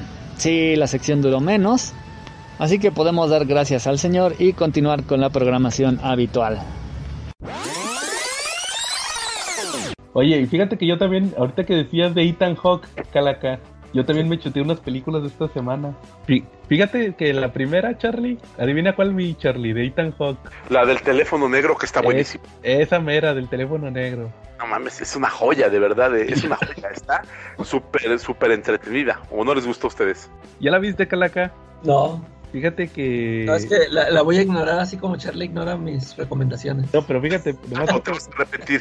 Pero para que veas las recomendaciones de Charlie, cómo te las da, sin spoiler, sin información na- ni nada, Charlie. Digo, tú, Calaca. Y, eh, la del teléfono negro es una película de Scott Derrickson. ¿Tú sabes quién es él? El que hizo la Doctor Strange 1, La primera, eh, que se salió para que entrara Sam Raimi. Bueno, dicen que se salió y por eso entró Sam Raimi, más bien. Es- está basada en un cuento de, de Joe Hill. ah, caray. Ahora sí que ahí es... Cierto, el- el meme de eso sí me interesa, ¿no? exactamente. Sí, el meme Charlie, de, caray. nunca- sí, te, te- te- hubieras empezado por eso, Charlie. Y es de, y sí como dijo Charlie, es de suspenso. Es una película de un asesino serial que anda cazando niños en un pueblito en los 70 Sí. Entonces, este, pero tiene to- toques sobrenaturales o místicos. Ahí está la diferencia, para que, pa' que veas. Ok. Y, y la escribe, pues como te digo, el- es un cuento de Joe Hill. Pues ya te imaginarás. Sí, sí, sí. Sí está Bueno, muy- a, sí- ti, a ti sí te voy a hacer caso yo. ah, para que veas, Charlie, ¿eh? te pasaste toda la información buena por por el arco del triunfo. No, pero yo sí le conté cosas interesantes para que fueran a verla. Pues, No, pues es que creo que me dormí, Charlie. Te pido hacer un sándwich. Sí. Ándale. Y, esto, y sale Ethan Hawke, que es el pro- de los protagonistas. Sí está muy chida, fíjate que hasta eso tiene como tipo moraleja o algo así. Sí, sí está muy buena. Y la, la otra que vi, también donde sale Ethan Hawke, fue la de Northman, el hombre del norte, creo que le pusieron aquí, ¿no? Ah, sí. ¿Qué tal? ¿Qué tal? Es de vikingos. Sale, sale al principio Ethan Hawke, lo matan al principio de la película. Este... Es, es, es el la de- es el cuate que hizo la del faro, ¿verdad? Sí, que es el que hizo también la de... La bruja. La bruja. Sí. Es, sí, es que de hecho a, a mí la bruja sí me gusta mucho y, y pues yo fui muy entusiasmado a ver el faro y se me hizo una porquería y, y por eso ya no le tu- no tengo mucha confianza en ver esta película. Fíjate que está medio, medio aburrido. Es que mucha, le, le fue muy mal en taquilla y en crítica. Chale. Creo que lo único bueno que tiene es este que sale Anya Taylor Joy Sí, sí, sí. Y vuelve a salir como Dios la trajo al mundo. Como Órale. debería de salir las 24 horas, ¿va? No, fíjate que la historia es como una leyenda nórdica, tengo entendido. Es tipo como Beowulf. Y, Sí. ay, y está dividida en actos. Entonces se hace cuenta que es como una venganza. De hecho, creo que estuve leyendo que la obra, el poema nórdico, fue el que agarró Shakespeare para la de Hamlet. Como que de ahí se, de ahí se, se inspiró en esa leyenda. Sí. Y, y sale que es un, un príncipe que le matan a su padre, que era el rey de una tierra, y luego huye y luego pues planea la venganza, ¿va? Entonces, este, pero, este, lo, lo, tuvo unas, tuvo unas cosas bien curiosas, porque hay una escena donde sale una, una valquiria. Tien- Tiene que ver, fíjate, hasta eso tiene que ver con la mitología de cierta manera. Y este, sale una valquiria y, y la valquiria trae brackets. Creo que es lo más comentado. sí, lo que, la, lo que la gente más comentó de la película, que, oh, ¿qué onda con la valquiria con, con brackets? No se los pudieron borrar. Este, pues dicen que no saben por qué, las, por qué le pusieron los brackets. O, o sea, fue con toda la intención el director, tiene un significado. A lo mejor. Fíjate que dura. no, es Anya Taylor Joy, la Valkyrie. No, no, esa ya es otra. O es otra, o también la hicieron negra. No, es otra, es una güera. Hasta eso, ahí, ahí sí respetan las, la- las etnias. Fíjate que dura, no, y luego dura como dura más de dos horas. Sí. Este, está pesadona. Este, no sé si la recomendaría, yo creo que nomás porque ahí sale Anya Taylor Joy, nomás por eso la vi. Pues yo creo que sí la descargué, ya la tengo pendiente. Y fíjate que, que también creo que ah, si hicieran una película de Conan, así sería, porque sí tiene mucho que ver como con Conan. Órale. Y el vato, es que, es que como que el chiste de la película, ahí te va, eh, ahí, ahí van los spoilers. El Ah. vato, el príncipe, este cuate, que es el príncipe, de repente como que se le va la onda de por cosas místicas. Ahí sale William Dafoe también, al principio. Ah, ok. Este, entonces de pues te digo que por eso veo una Valkyria y luego una parte veo a Odín, este, y, y él trae una bronca con una espada, que le dicen, no, es que es una espada, que tu arma va a ser una espada, pero solo puedes desenvainarse de noche y no sé qué. Y tiene unas fantasías ahí medio locochonas, entonces no sabe si es real o es ficción. Entonces, este, o sea, lo que está pasando, si está pasando en la película o está pasando en su cabeza. Sí está muy, sí está muy así extraña, va. Y como fue ese vato de la bruja, pues usó pues lo que ya había hecho ¿va? en otras películas. Sí. Entonces, este, pues no sé si recomendarla, pero pues ahí salió también Ethan Hawke. Y, y, la, y la tercera que vi, ahí les va una tercera, me chuté la nueva de DC, de animada de, de Jon Stewart, es de Linterna Verde. Que la, que la voz de Jon Stewart la pone Ethan Hawke. Ah, no, no, no, no es cierto, es mentira eso. No, no fue Ethan Hawke. Fíjate que hicieron una película de Jon Stewart, como, pero es del, del nuevo universo, calaca, de este de Superman, ¿cómo se llamaba? Superman Man of Tomorrow. Porro, eh.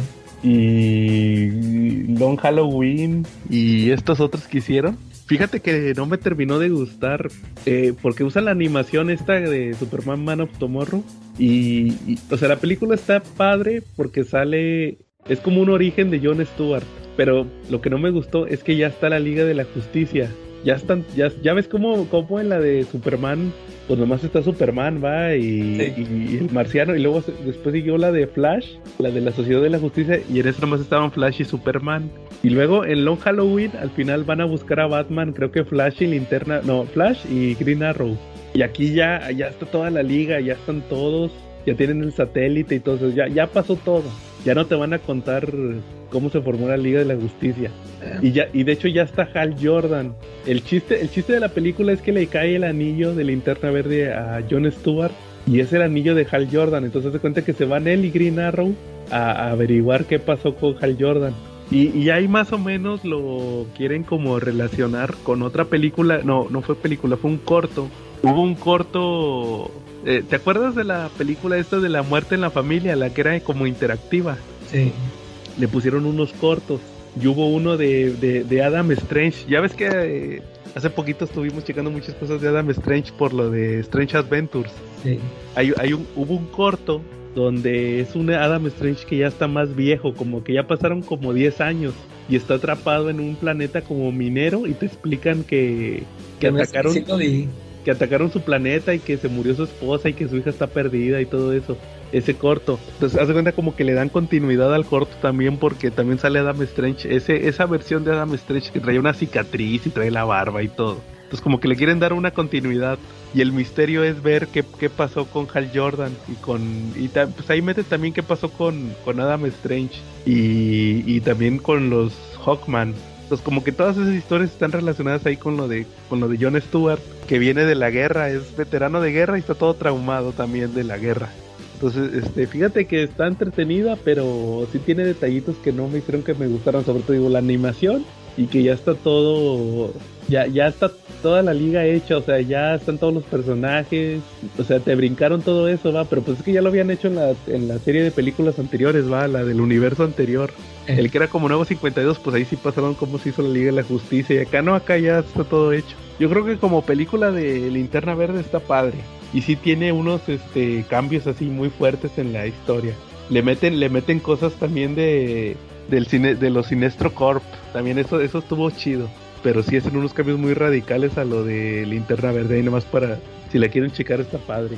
Está padre, pero a mí no me terminó de gustar tanto. Oye, ¿qué, qué otras películas de animación de DC han anunciado? ¿No, anun- no están anunciadas alguna otra? Ah, creo que una de la crisis, ¿no? Algo así supe. No me acuerdo ahorita.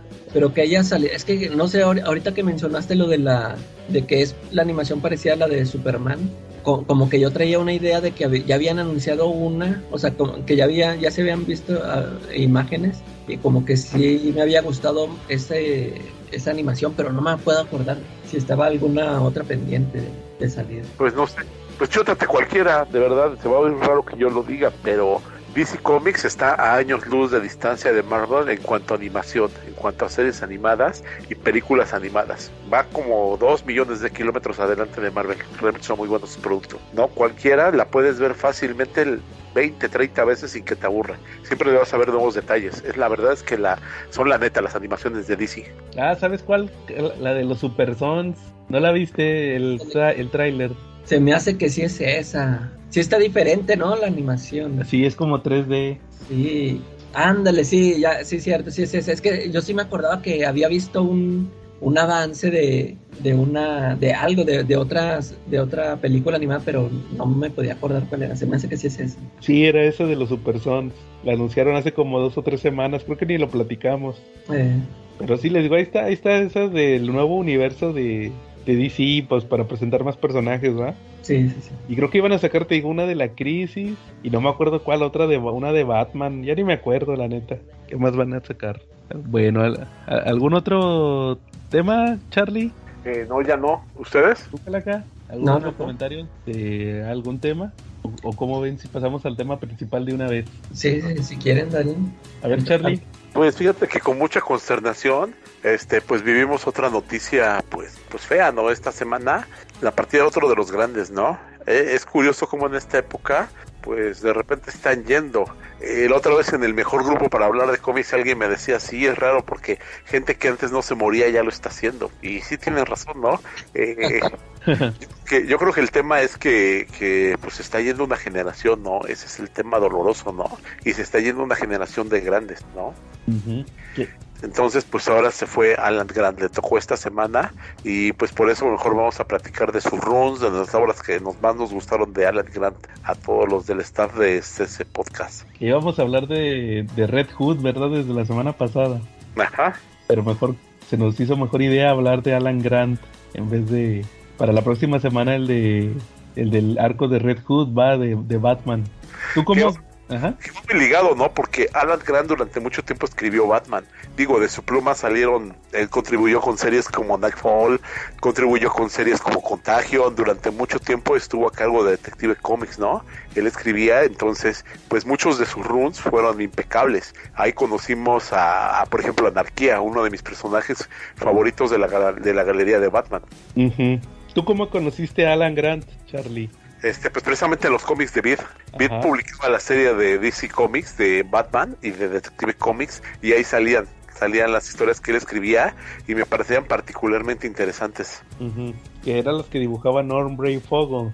Efectivamente, eran una, una dupla genial, ¿eh? Porque pues, era un garbanzo de libra, tenías una historia impecable y un dibujo asombroso. Yo creo que esos fueron los cómics que me hicieron me hicieron fanático de Batman o empezar a leerlo, porque ya lo había leído antes, pero no me atrapaba, no me terminaba de cuajar, pero cuando leí esa dupla, quedé enganchado. ¿Tú, Calaca, cómo conociste a Alan Grant? Yo por Lobo, bueno, pero no me acuerdo si cuando leí esa, esa historia de, de Last Arkham, no me acuerdo si ya había leído algo de Lobo. Pero pues sí, con, con, su tra- con el trabajo que hizo para Lobo fue cuando este, lo noté, ¿no? Que me, mm, le di importancia a su nombre de, de saber quién era el que estaba escribiendo las historias de Lobo. Ajá. Y luego ya después ya, ya me di cuenta que pues también estaba ahí en, en Batman haciendo estas, estas historias noventeras, ¿no? Que, que estuvieron, estuvieron buenas. Fíjate que yo lo conocí cuando está relacionado con el tema de Red Hood. Cuando, cuando quebró Beat, eh, yo me metí a su página de internet, que tenían una página bien chafa de internet, los de Beat, Sí, y tenían varios cómics. Ahí compré yo, por ejemplo, to- todos los de Red Hood, yo los compré en esa página. Entonces, haz de cuenta que, que había uno que compré que era un crossover de Daredevil y Batman, órale. que se llamaba Ah. El Rey de Nueva York. Yo, sí, yo hace poco me, me enteré que ese lo escribió él. Eh, lo escribía Alan Grant. Yo lo leí. Barreto, ¿no? Sí, la neta, fíjate que ni me gustó. No me gustó el, no me gustó el crossover. Este, pero ese fue, yo creo que de los primeros cómics que leí de él. Y también relacionado cuando quebró Beat, que todavía iban a las convenciones, que de hecho la semana pasada hubo convención aquí en Monterrey. Yo fui a la convención eh, hace 12, 13 años, cuando ya estaba quebrando Beat. Y compré, no sé si les había platicado de aquella vez, compré todo Nightfall rematado. Y también la muerte de Superman. Compré la muerte de Superman, el reino de los Supermanes. el- y también Nightfall, en la caída del murciélago, todo rematado. Creo que como a 15 pesos, 20 pesos cada tomo, 20 pesos. A lo que cuando salieron, ¿no? Al precio de cuando Sí, salieron. y compré los, compré los cuatro tomos de Nightfall, donde viene toda la historia. Se das cuenta que toda la historia de Nightfall, que eran cuatro tomos de Beat. Ajá. Y, yo, y ese día llegué a mi casa, de ahí del, salí, salí del, de la, del centro de convenciones, agarré el transporte público Y yo bien emocionado porque llevaba en la mochila, en la mochila llevaba todos los cómics de Batman, todos los cómics de Superman y yo veía lo que quería llegar era a mi casa a, leerlos. ¿va? Y ese día me acuerdo que llegué y leí todo Nightfall. Me leí los cuatro tomos de Beat. Y pues ya ves que ahí vienen los de Shadow of the Bat de, de Nightfall. Que ahorita los estuve, los estuve releyendo y, a Alan Grant le tocó una parte bien importante de Nightfall. No sé si se acuerdan lo, lo que le toca. ¿Es el de Scarecrow? Es cuando le toca ponerle, sí, que es Jean Paul. Que, que ahí todavía no es, no estaba medio loco, estaba medio, nomás andaba de mamón. Sí. Con, con, con Tim Drake. No, es que a mí Bruce me escogió, ¿ah? Y le toca pelear con Scarecrow. Y ahí también anda, como dice Charlie, anda Anarchy. Sí, Y, le y le toca que le echa gas del miedo. Sí, yo ahí cuando, cuando lo leí ahí en Nightfall yo ni sabía quién era ese cuate. Sí, va, eh, pero ¿quién? El, el Anarchy. El Anarchy, va. Yo también ahí, o sea, creo que ya lo había visto en un cómic o algo así. Y, y le toca, le toca a Alan Grant escribir que el Scarecrow le echa gas del miedo al, al Jean Paul. Y de primero el vato dice, ah, gas del miedo, a ver, ¿a qué le tendré miedo? Y no le hace nada según. Y ahí se pone más violento, ¿va? De hecho, iba a dejar morir a un chavito que traía de rehén el Scarecrow.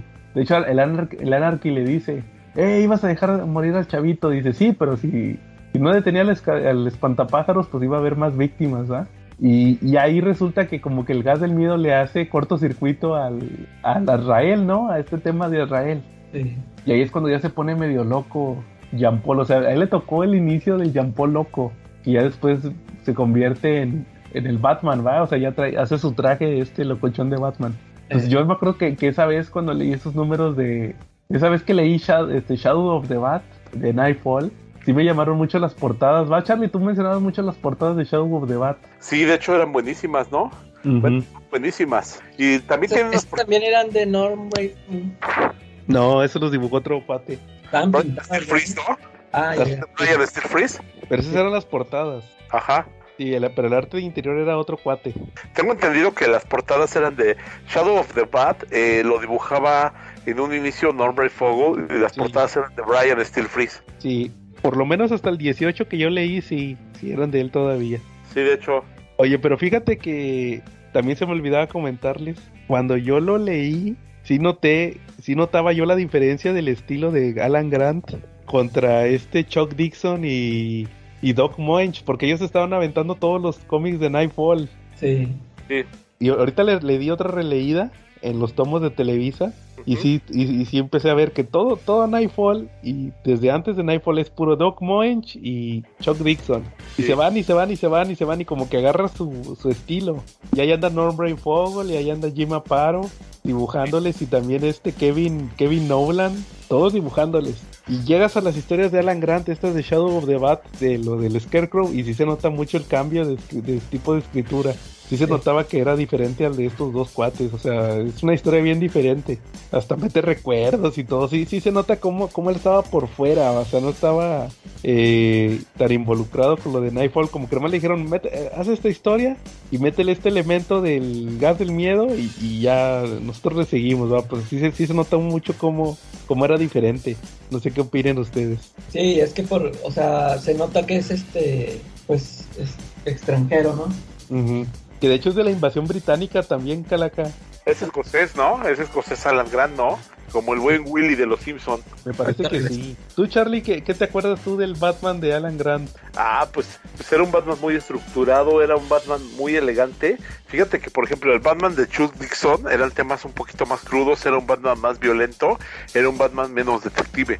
Y en el caso de Alan Grant, era, era un Batman que iba muy influenciado hacia temas sociales, ¿no? Eh, tenía mucha participación con la sociedad.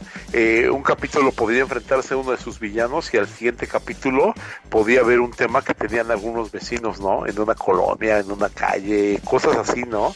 Eh, de hecho, por eso creó el personaje de Anarquía.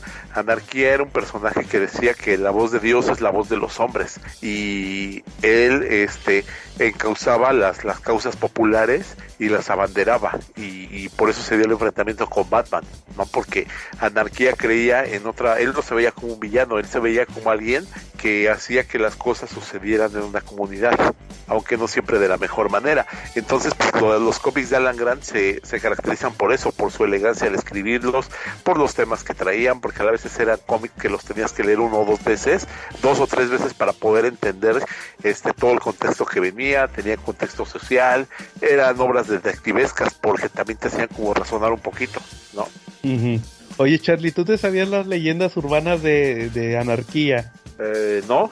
Que, que dicen que de hecho, eh, de hecho las, las dos sí las este las confirmó este Alan Grant. La, la primera era que Anarquía, para hacer Anarquía se, se pirateó a V for Vendetta, a V. De hecho se parece un poquito. Sí, por eso, pues así estamos, es un plagio medio descarado. Pero que sí, que sí, sí, que él, él, sí admitía que se había plagiado a V, a v de V for Vendetta, que quería meter algo así a la mitología de Batman, a un personaje como V. Y la otra, no sé si su, ese, ese también lo confirmó, que él cuando hizo a Anarquía era para que fuera el nuevo ayudante de Batman. Era cuando no estaba Tim Drake, que se acababa de morir Jason. Es que no, no estoy muy seguro de los tiempos. Okay. que él quería que Anarquía fuera el Psychic, que fuera el ayudante de Batman para los noventas, que no fuera, que no hubiera otro Robin. Pero luego se les ocurrió, se les ocurrió meter a, se les ocurrió meter a, a, Robin a Tim Drake y ya pues ya no se pudo hacer ese plan. ¿Cómo ves? Pues hubiera sido un buen, un buen experimento, ¿no? Tener anarquía en lugar de a Robin, pero pues, ¿qué te puedo decir? También fue bueno lo que llegó porque pues Tim Drake es el, es el Robin que, que yo creo que alcanzó mayor popularidad en los noventas que el mismo Dick Grayson, ¿no? Incluso ahorita yo creo que está muy fuerte en popularidad, ¿no? Todos esperamos más ver a Tim Drake de, y digo, ya lo pienso, digo por todos, pero creo que la mayoría esperamos ver más a Tim Drake de Batman que a Dick Grayson, aunque sin embargo Anarquía hubiera sido bastante interesante, ¿no? Por el desarrollo del personaje y porque también era un adolescente, ¿no? Y también era súper inteligente. Ándale, sí, como que esa era la idea que él traía de, de meterlo como, como ayudante. Va muy, muy bien. Oye, también te iba a comentar, fíjate que no eh, te, estaba leyendo el tomo de, de Last Arkham, el que yo tengo, Sí. de los primeros números de Shadow of the Bat. Sí, claro. Y estaba platicando a Alan Grant cómo se le ocurrió el, el nuevo, cómo se le ocurrió ese arco va de, de Last Arkham. No sé si quieres que te platique cómo se le ocurrió. Sí, por supuesto. Dice, dice que estaban en esta junta. ¿Te acuerdas que tú has platicado de las juntas que tenían para DC Comics. Sí. sí en los noventas ellos acostumbraban mucho este juntarse los que el editor de algún superhéroe, los editores que manejaban algún superhéroe con sus artistas, con sus dibujantes, con sus editores y trazaban un mapa del guion que iban a tener durante el año. Entonces, a raíz de ese guion, este pues desarrollaban al personaje. Sí, y las historias que iban a tener en el año. Exacto. Y, y hace cuenta que dice que estaban en la junta y que les dijeron, oigan, ¿qué creen que va a haber? Va a haber un título nuevo de Batman. Entonces di- dice que, por ejemplo, que las historias más importantes tenían que salir en el título de Batman. Ajá. Las que estuvieran un poquito menos importantes iban a salir en Detective Comics. Y que en Legends of the Dark Knight iban a ser puras historias del pasado. Ajá. Entonces dice, cuando sacamos el Shadow of the Bat, se les ocurrió que fueran puros personajes nuevos. Ajá. O, o de- o al principio que fueran puros personajes nuevos. Y por eso, si te acuerdas que en The Last Arkham, en el primer arco, Sí. sale que, que vuelven a hacer al, el, el asilo Arkham. Lo hace Je- Jeremías Arkham, el sobrino del dueño original del asilo Arkham, del fundador. Sí. Que de hecho, fíjate que también dice, decía Alan Grant en ese cómic, Ajá. Que le dijeron, le dijeron, agárralo de lo que acaba de hacer Grant Morrison, porque acababa Morrison de sacar el cómic de Arkham Asylum. Ajá. Y ya ves que ahí sale mucho de que el, que el fundador se volvió loco y que tenía un diario. Sí. Y eso sale mucho también en The Last Arkham, en, en- al final de la historia. Exacto. ¿A ti qué te pareció ese, ese arco, Charlie, la primera vez que lo leíste o, o ahorita que lo, lo recuerdas? Este, yo lo compré cuando recién había salido y lo primero que me gustó fue la portada de, de Brian Steel Freeze. No, esas portadas para mí eran garantías, se veían hermosas. Luego pues venía el dibujo de Norbert Fogel, si no me equivoco, y la historia pues estaba interesante porque terminaba con el tema de que Batman estaba encerrado en el asilo, ¿no? Entonces como que como que eso te llama muchísimo la atención, ¿no? Veías a Robin patrullar solo Gotham y, y me latía ese desarrollo que le daban, ¿no? Y que no sabían dónde estaba Batman. Yo creo que fue muy bien manejado ese tomo, ese, ese primer run. Este sí llamó la atención. En ese momento, pues sí llamó la atención.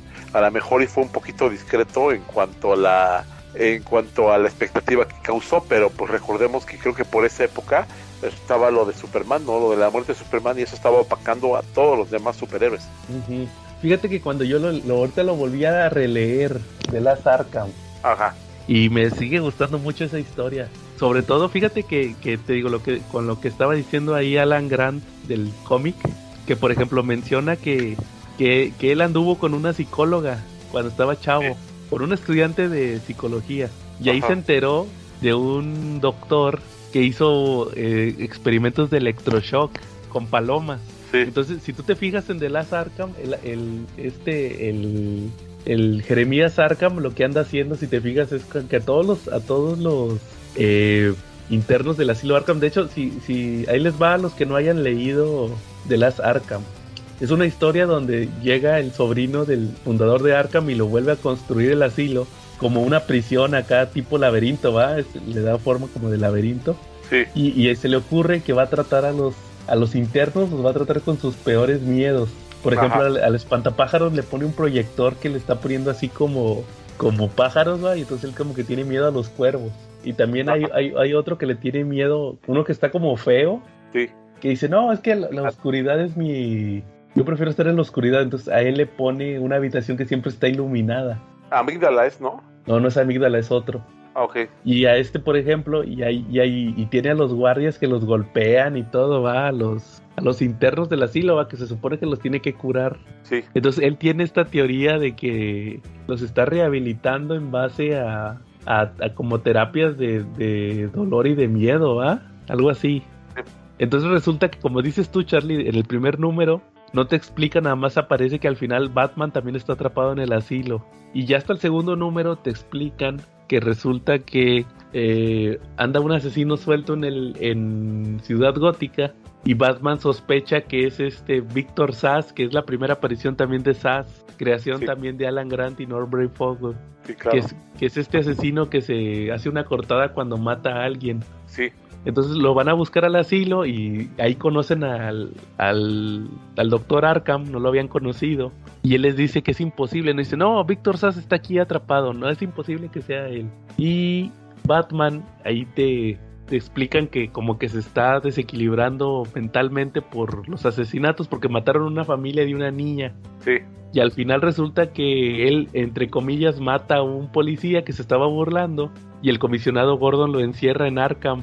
Y él anda ahí adentro investigando también, pero le toca que le, le toca que le den el tratamiento va que a todos los internos del asilo.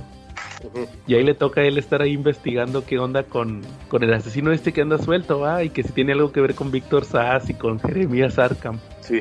Y pues sí, al final este resulta que, que se lo echa de enemigo Bat Batman a Jeremías. Y lo más importante yo creo que es al final hacen una como comparativa con el asilo Arkham, con el de Morrison, porque se da cuenta que eh, el Jeremías Arkham era mucho de decir que no, ya lo pasado ya pasó, yo estoy con el futuro, con nuevos métodos. Y al final se da cuenta como que está repitiendo los mismos errores de su tío. Sí. Y ahí hacen como una página como homenaje al asilo Arkham, a una ilustración del asilo Arkham como que se está convirtiendo en él, como que le están dando a entender que se va a volver loco igual que su tío. Ok. Entonces, fíjate que me sigue gustando mucho esa historia de The Last Arkham, que me acuerdo que ustedes me la recomendaron aquí en el podcast, la platicamos en el episodio 2, hace 137 episodios. Y no, es una joya. Ajá, tanto como dices, en las portadas, en el guion y en el dibujo. Sí, de hecho. Y de hecho, este cuate Alan Grant se caracteriza por, por crear personajes realmente interesantes para Batman. Eh, creo que él también creó el cinéfilo, ¿no? El villano de Batman. Eh, me parece que sí, si no mal lo recuerdo. Sí, el cinéfilo, también, el cinéfilo es un personaje que, que pues tuvo lamentablemente un corto tiempo de vida. Él, él inició como un personaje que, que tenía por ahí un guardaespaldas y lo que hacían es que hacían películas de snuff. Para el que no sepa que es una película de snuff, pues es una película donde hay golpizas o asesinatos, pero son reales y son en vivo. Entonces él grababa películas de snuff de, de asesinatos, de golpizas y las, las proyectaba para gente muy rica en Gotham, para la élite de Gotham y pues ellos iban ahí a saciar sus bajos instintos viendo las películas bellas del cinéfilo. Y Batman se enfrentó a él y pues el cinéfilo lo acabó en Arkham. Y despuésito, pues durante la saga de Nightfall, pues también el cinéfilo encontró su fin.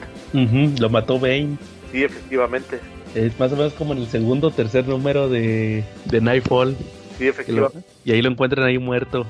Seguro, si no me lo recuerdo, Batman. Ya cuando estaba todo cansado. Oye, Ajá. y luego entonces, ¿quién es el que sale en, en- ¿Cómo se llama? No me acuerdo si en Night Quest vuelve a salir un cuate que también quiere filmar la muerte de Batman, algo así, ¿no?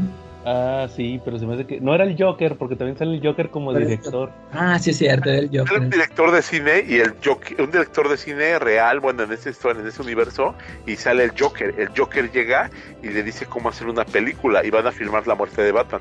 De, de hecho, ahí salen buenos personajes, ¿no? En Night Quest sale Candyman, ¿no? Uno que era como jefe de la mafia, ¿no? Ese también me parecía muy interesante, aunque no fue creado por, por Alan Grant. Ujú, Así es. Oye, Calaca, ¿y tú de qué te acuerdas de algún cómic de Alan Grant que quieras mencionar? Yo, pues, este, a, a mí, pues yo que soy fan de Lobo, a, a mí me, yo pues, siempre le estaré agradecido por haber creado, al- eh, bueno, él entre, se supone que Kate Giffen fue el que creó a Lobo, pero pues ya ven cómo lo creó en esa primera aparición todo, todo feo así. Es Timbiriche, Timbiriche. Sí, Lobo. o sea, todo bien feo. Y hasta que llegó Alan Grant fue el que, el, el que ya le dijo, no, pues vamos a hacerlo acá, acá machina, o sea, vamos a hacerlo rockerón y, y ya le dio toda la personalidad esta que, ya con la que lo conocemos. Y pues él fue el encargado este, al, princi- al principio de sacar miniseries de Lobo junto con Kate Giffen, las empezaron a hacer juntos.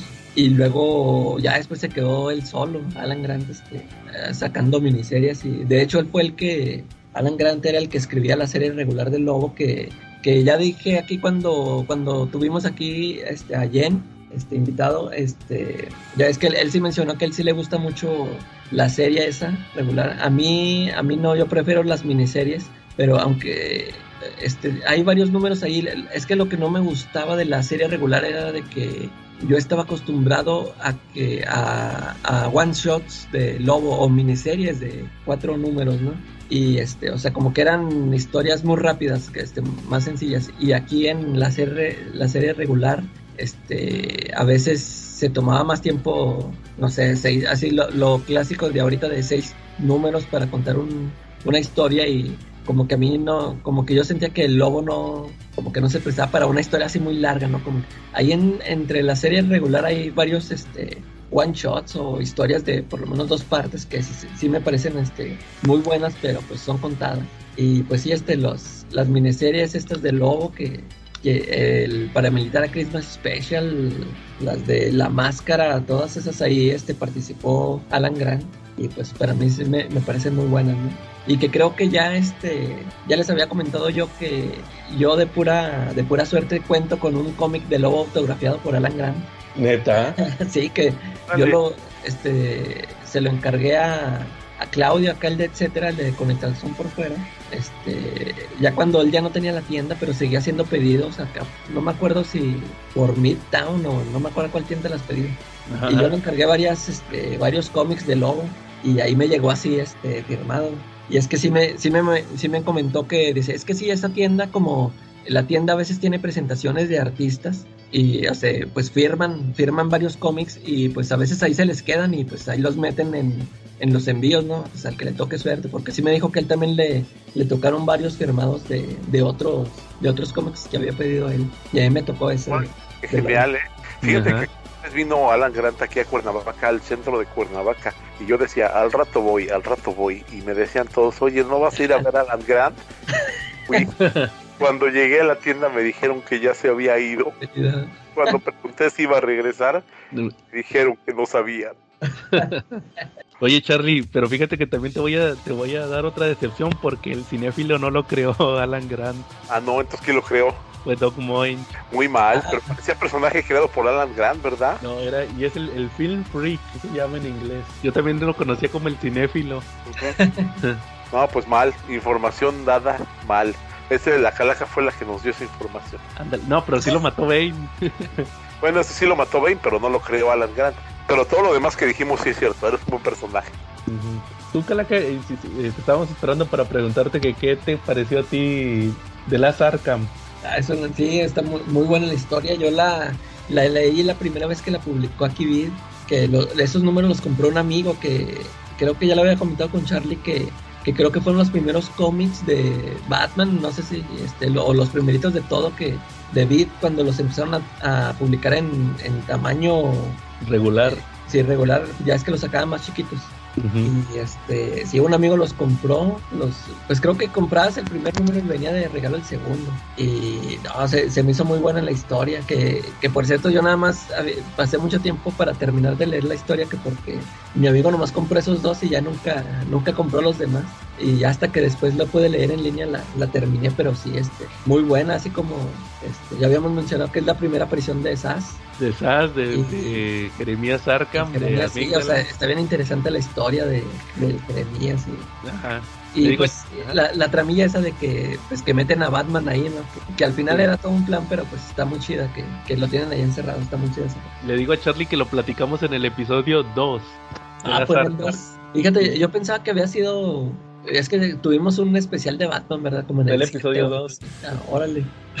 ya ni me acordaba, pues. Sí, y este y ahí platicaron todo eso que acabas de decir. Y, y otra, este, o- bueno, pues ya ves que también está él muy relacionado con el personaje de George Dredd. Sí, Este, yo me acuerdo que compré, yo aquí tengo el, el crossover de Batman George Dredd. ajá. Pues ya es que salieron varios. Este, Sí. yo en su momento nada más compré el que dibujó Simon Beasley por eso, porque yo como era fan del logo, pues me volví fan del, del arte de Simon Beasley y pues este me enteré que él dibujaba un, un crossover de ellos, ¿no? Y cuando lo compré, fíjate que creo que sí tenían ahí en ese momento todos los, se- se- sacaron como cuatro, cuatro especiales o cinco, no me acuerdo.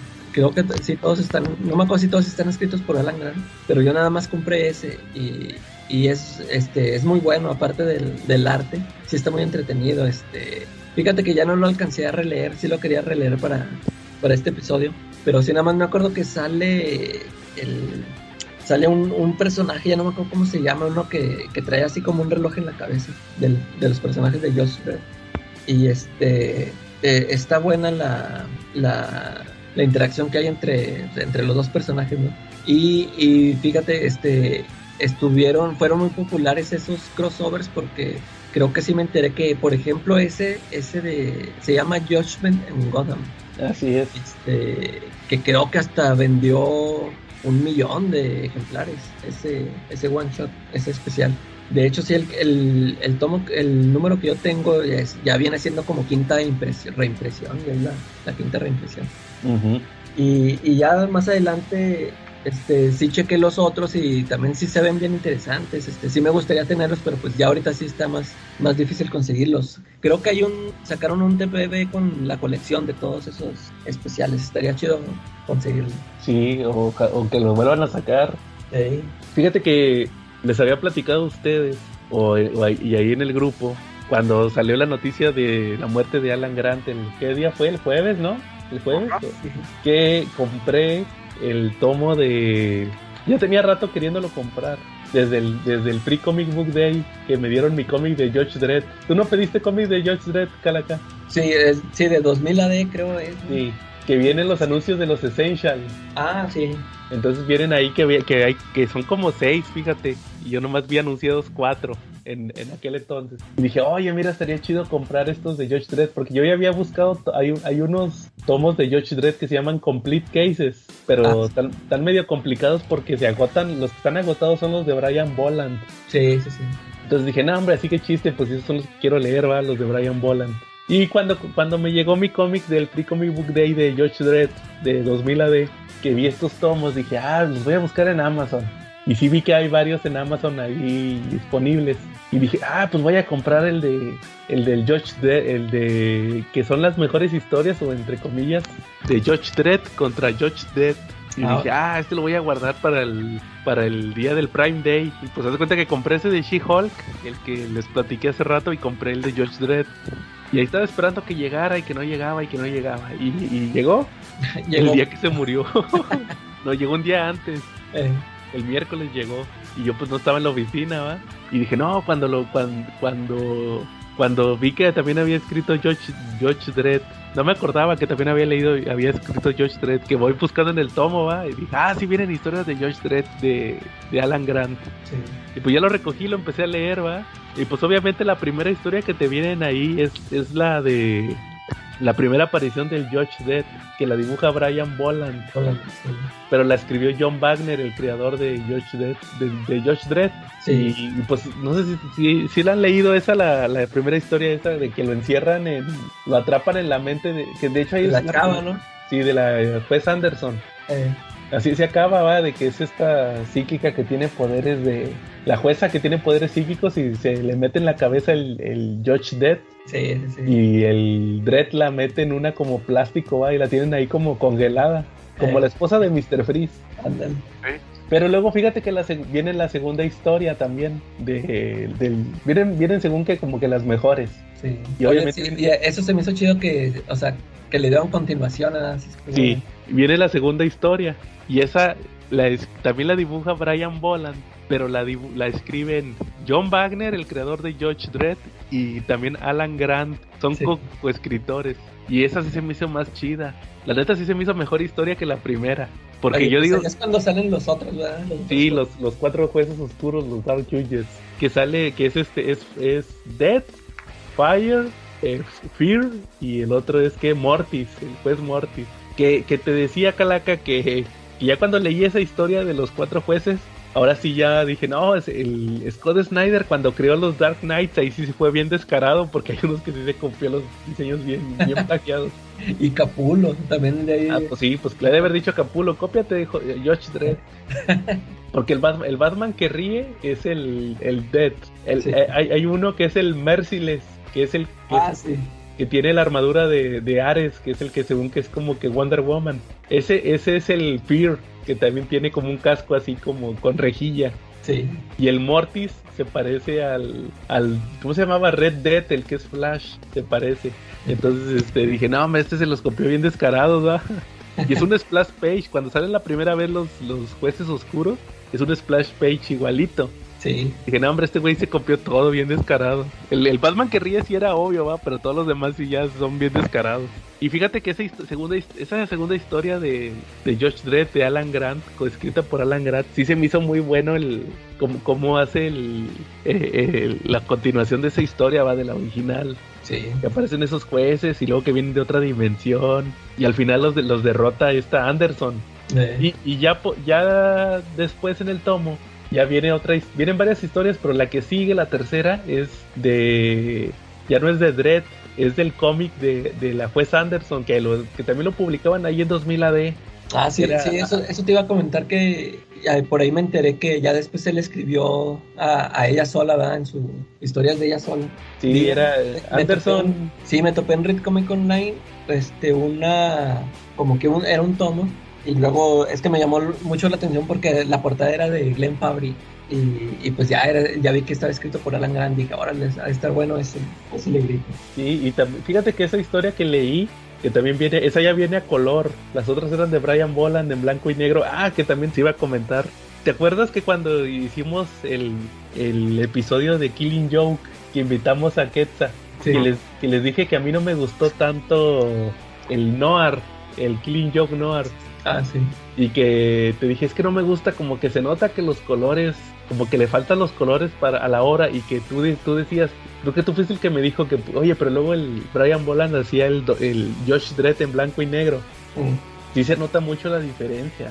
La neta sí se nota mucho la diferencia en Josh Dredd, como, como sí está diseñado en blanco y negro. En blanco y negro, sí. Sí. Ah, y luego les decía, pues la tercera historia también es de John Wagner con Alan Grant, de, pero es de juez Anderson. Sí sale Dredd al final, pero eso de cuenta que se le aparece el, el Judge Dredd, que según ya los había matado. Y resulta que se le meten los cuatro jueces en la cabeza, le controlan el cuerpo y ella tiene que andar buscando unos como cadáveres, encuentra unos cadáveres porque para que reencarnen. Y ya reencarnan, eh, la dejan atrapada en su dimensión y estos andan matando gente, los, los jueces en el universo normal y no los pueden parar ningún policía ni, ni Dredd puede con ellos Dredd y ahí andan desesperados, va de, "Eh, ¿cómo le vamos a hacer con los jueces? Y al final re- regresa Anderson y y tiene ahí un plan y ya los derrota, ¿va? Como que le dieron mucho, pues, pues era su título, ¿va? Le dieron mucho protagonismo a la juez Anderson. Sí. Pero sí me gustaron mucho esas historias de Alan Grant, fíjate, coescritas por Alan Grant de, de Josh Dredd. La neta creo que deberían de sacar un tomo, porque digo, me, me tocaron puras del, del- puras de donde salen los jueces oscuros, ¿va? Pero sí me quedé con ganas de una historia así como normal, ¿va? De, pues, disque normal, ¿va? Como, ¿qué tan normal pueden ser las de, las del Josh Dredd, ¿va? O sea, de, de crimen o algo así, ¿va?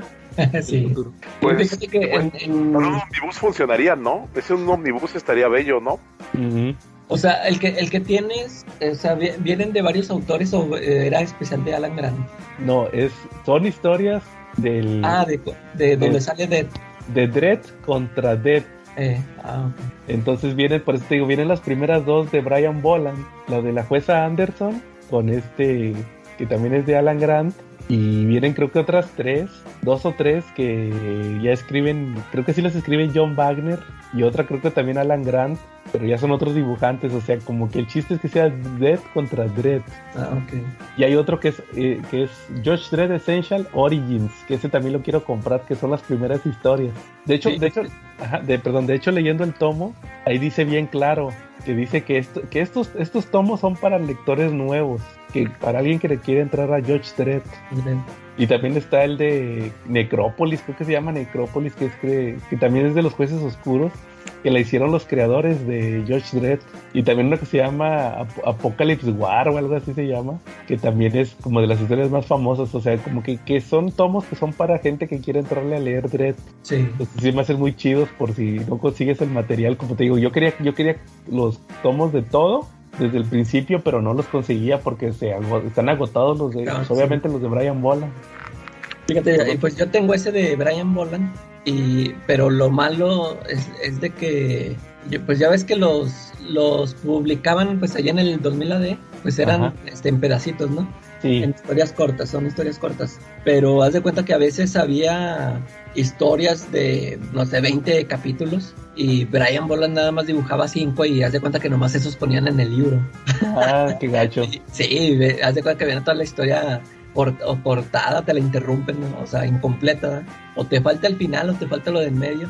Y pues están, o sea, lo que tú alcanzas a leer ahí está bien chido, o sea, y, y vienen historias así como las que tú dices de que, de querer leer alguna normal, porque al principio sí, este, pues nada más se trataba de que Dredd que andaba, este, quería detener a unos motociclistas rebeldes o así, o sea, así sencillonas, o, o algunos, este, ladrones que, que eran como tipo Skrulls que, que, se cambiaban de forma. Y así, este, vari- varias historiecillas ahí, pero, eh, o, o uno de que ponen a un, este, a un doble de pues Dredd, o sea, sí, est- sí están interesantes las historias, pero pues lo malo es de que vienen muchas así, este, como te digo, así, este, cortadas o incompletas. Y luego tengo, también compré yo un, un tomo, es como un tomo Prestige, que es del Dredd por Simon Beasley.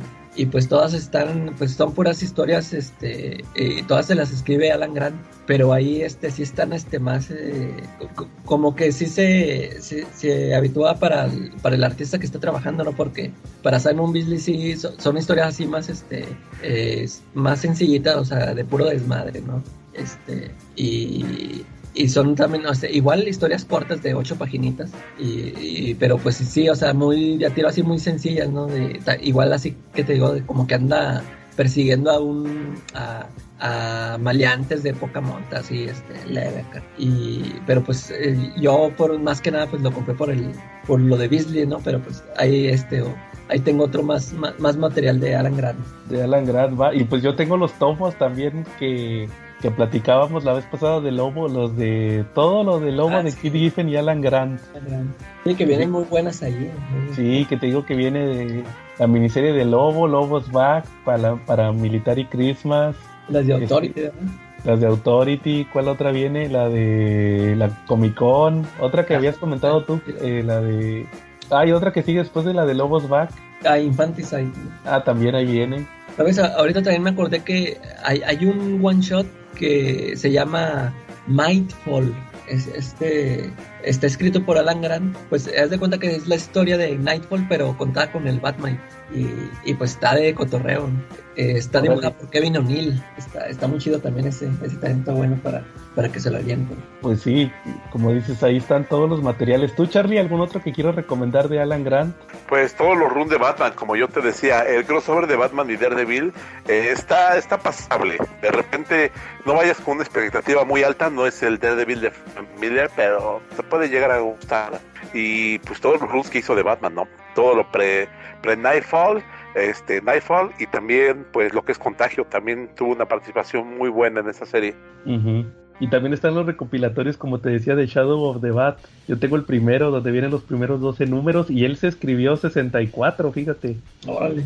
De Shadow of the Bat. No sé cuántos cuánto duraría el título, pero sí, él se aventó los primeros 64 números, que, que vienen 5 6 años, sí, casi 5 años y medio. Oye, ¿y ahorita no estaba activo? ¿No estaba haciendo algo en particular? Pues que yo sepa, no, no, la verdad no sabría decirte. Ya tenía rato, bueno, ya tenía mucho que ya había salido de Batman, ¿verdad? Del título de Batman. De hecho, ahorita, que menciona Charlie de contagio, yo pensé que para esos, para esos tiempos ya no estaba escribiendo Alan Grant. Fíjate que yo, yo lo, lo último que supe que escribió de Batman fue en el 2011, en lo que terminó Flashpoint iban a empezar los nuevos 52. Ah. Te digo porque me acuerdo mucho porque en aquel entonces yo compraba, estaba empezando a comprar cómics en inglés. Sí. Eh, salió una publicidad del Comic Shop News que decía que iban a sacar durante dos o tres meses en lo que terminaban de arreglar el nuevo universo, o más bien en lo que empezaban a lanzar, este, iban a, a este, hacer un como que iban a invitar autores a que escribieran números. Y por ejemplo, a, a ¿cómo se llama? A, a Dennis O'Neill lo invitaron a, escribir Wonder Woman, pero se llamaba Wonder Woman retroactivo 60 porque pues el Denny O'Neill era de los 60 Ah, ya, sé cuál sería. Hubo de Superman, de Batman, de varios personajes. Y me acuerdo que. Hacían nada más un número, sí, la. Eran como de tres partes, ¿no? De tres números. Sí, algo así. Y estaba viendo que a Alan Grant le tocó Batman de los noventas. Batman retroactivo de los noventas. ¿Y quién lo dibujó? No. Ah, no, no me fijé. Oye, pero ¿sabes también quién, quién este, otro que se nos olvidó decir? ¿Sabes a quién también creó este Alan Grant? Al ventríloco. Ah, sí. El de Batman. Fíjate que, ese personaje se, se, aventaron buenas historias con él en la serie animada de Batman. Sí, con, el, con el cara cortada, ¿va? Eh. Que cómo controlaba este este cuate va a Wesker se apellida es no me acuerdo cómo se llama. Este, y él fue el creador, Alan Grant, también ahí en, en Batman, ahí de ese personaje. Creo que, también, creo que también había leído por ahí que se me hace que él también creó al, al Ratcatcher. Ah, no, ese no sé. El Ratcatcher este que salió en Suicide Squad. Sí, pues ya es que aquí, aquí, la hacen que es su hija, pero en el cómic pues era un cuatro. Se me hace que también él, él estuvo ahí involucrado que este, ¿cómo se llama? Que el Ratcatcher que sale es Taika Waititi. Sí, Oye, sí, es creación de Alan Grant, John Wagner y Ron Brainfogo. No. En Detective Comics 585. Sí, yo, me acuerdo haberlo leído cuando lo publicó Vid, porque sí me acuerdo que me llamó mucho la atención ese, eso, lo de las ratas. Sí, fíjate. Sí, acuérdate que en la película era Taika Waititi. Eh, que se muera Anda de muy de moda. Sí, este, no, sí, fíjate, entonces también todos los personajes, no, y pues haz de cuenta que ahí son todas las historias que él hizo. Es, es que, no, no sé si escuchaste cuando estábamos hablando de Las Arkham, sí. que ya lo habíamos platicado, ¿va? que es creador de Jeremías Arkham, de, de Sass, que se me hace que es de los personajes que más puedes agarrar para una película o una serie. sí, ándale, y no, no, no, lo han hecho, no lo han hecho. Es más, ahorita que salió esta del, de Batman del Riddler, también como que quedaría, ¿verdad? O sea, sí pegaría para ese tipo de película. Ya, ya, pero ya ves que salió en Batman Inicia. Eh, ah, sí, bien leve, ¿verdad? Y también salió en la serie de, en la serie de Gotham, también salió Víctor Sass. Ah, ahí no lo vi. Sí, salía ahí, pero nada, estaba diferente el personaje. Sí, sí, se movía para un thriller. Sí, ahí sí. De hecho, fíjate que le estaba diciendo a Charlie unos datos curiosos de, de este, de, de las Arkham y uno que se me pasó a decirle es que decía Alan Grant en el, en el libro, en el tomo de, de Las Arkham, que se le que, que en una convención en los noventas llegó un fanático, le llevó el Shadow of the Bat número uno y que le dijo, eh, te copiaste esto del silencio de los inocentes. Que, se, que se copió lo de eso del pues del SAS, va, SAS, y de, de eso del, del manicomio y todo, va, y que le dijo el dice, yo le contesté, pues leí, leí el libro, va, pero la película esta de Anthony, de hecho no dice de Anthony Hopkins, dice del director, dice, no la, no la he visto, y que el vato me decía, no, pero entonces cómo se te ocurrió todo esto, va? Y ahí empieza a platicar el origen de cómo se les ocurrió, que eso ya se lo comenté ahorita a Charlie, de cómo se les ocurrió el Arkham, todo lo, todo lo relacionado. Igual ahí le tomo una foto al texto y se lo subo ahí en el grupo para que lo lean. Órale. Está interesante cómo, cómo se le ocurrió lo de la... ¿Y, y ese tomo que tienes nada más viene ese arco o trae otra? No, son los primeros 12 números. A los primeros 12 horas. ¿Y los otros? Y, y son nada más dos arcos o son historias de- más cortitas los otros? Este, fíjate que nunca, nunca los he leído, nomás leí leído. Arkham. Siempre lo he tenido ahí pendiente. Ah, le tengo que seguir con el tomo de Shadow of the Bat.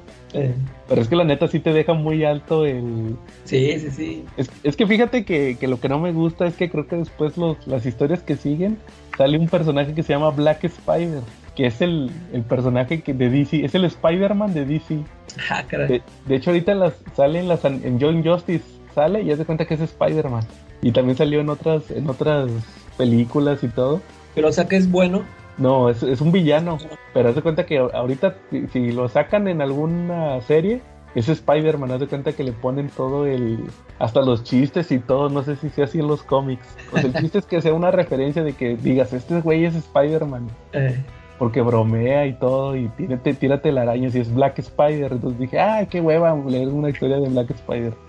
Pero sí tengo pendiente. No, y aparte ya no dibuja Norbrain Fogel ah, pues sí tengo pendiente de darle una checada, pero igual ahí lo reviso y ahí les aviso también qué tal quedan. Pero pues ahí te digo, hay, como dices, hay mucho material de, de, de, de Alan Grant. Para el que quiera leerlo, va, o sea, hay mucho material todavía que se puede leer y conseguir de él. De George Dredd, de Batman, de Lobo. Ahí está, ahí está todo el material. ¿Cómo ven? ¿Cómo ves, Charlie?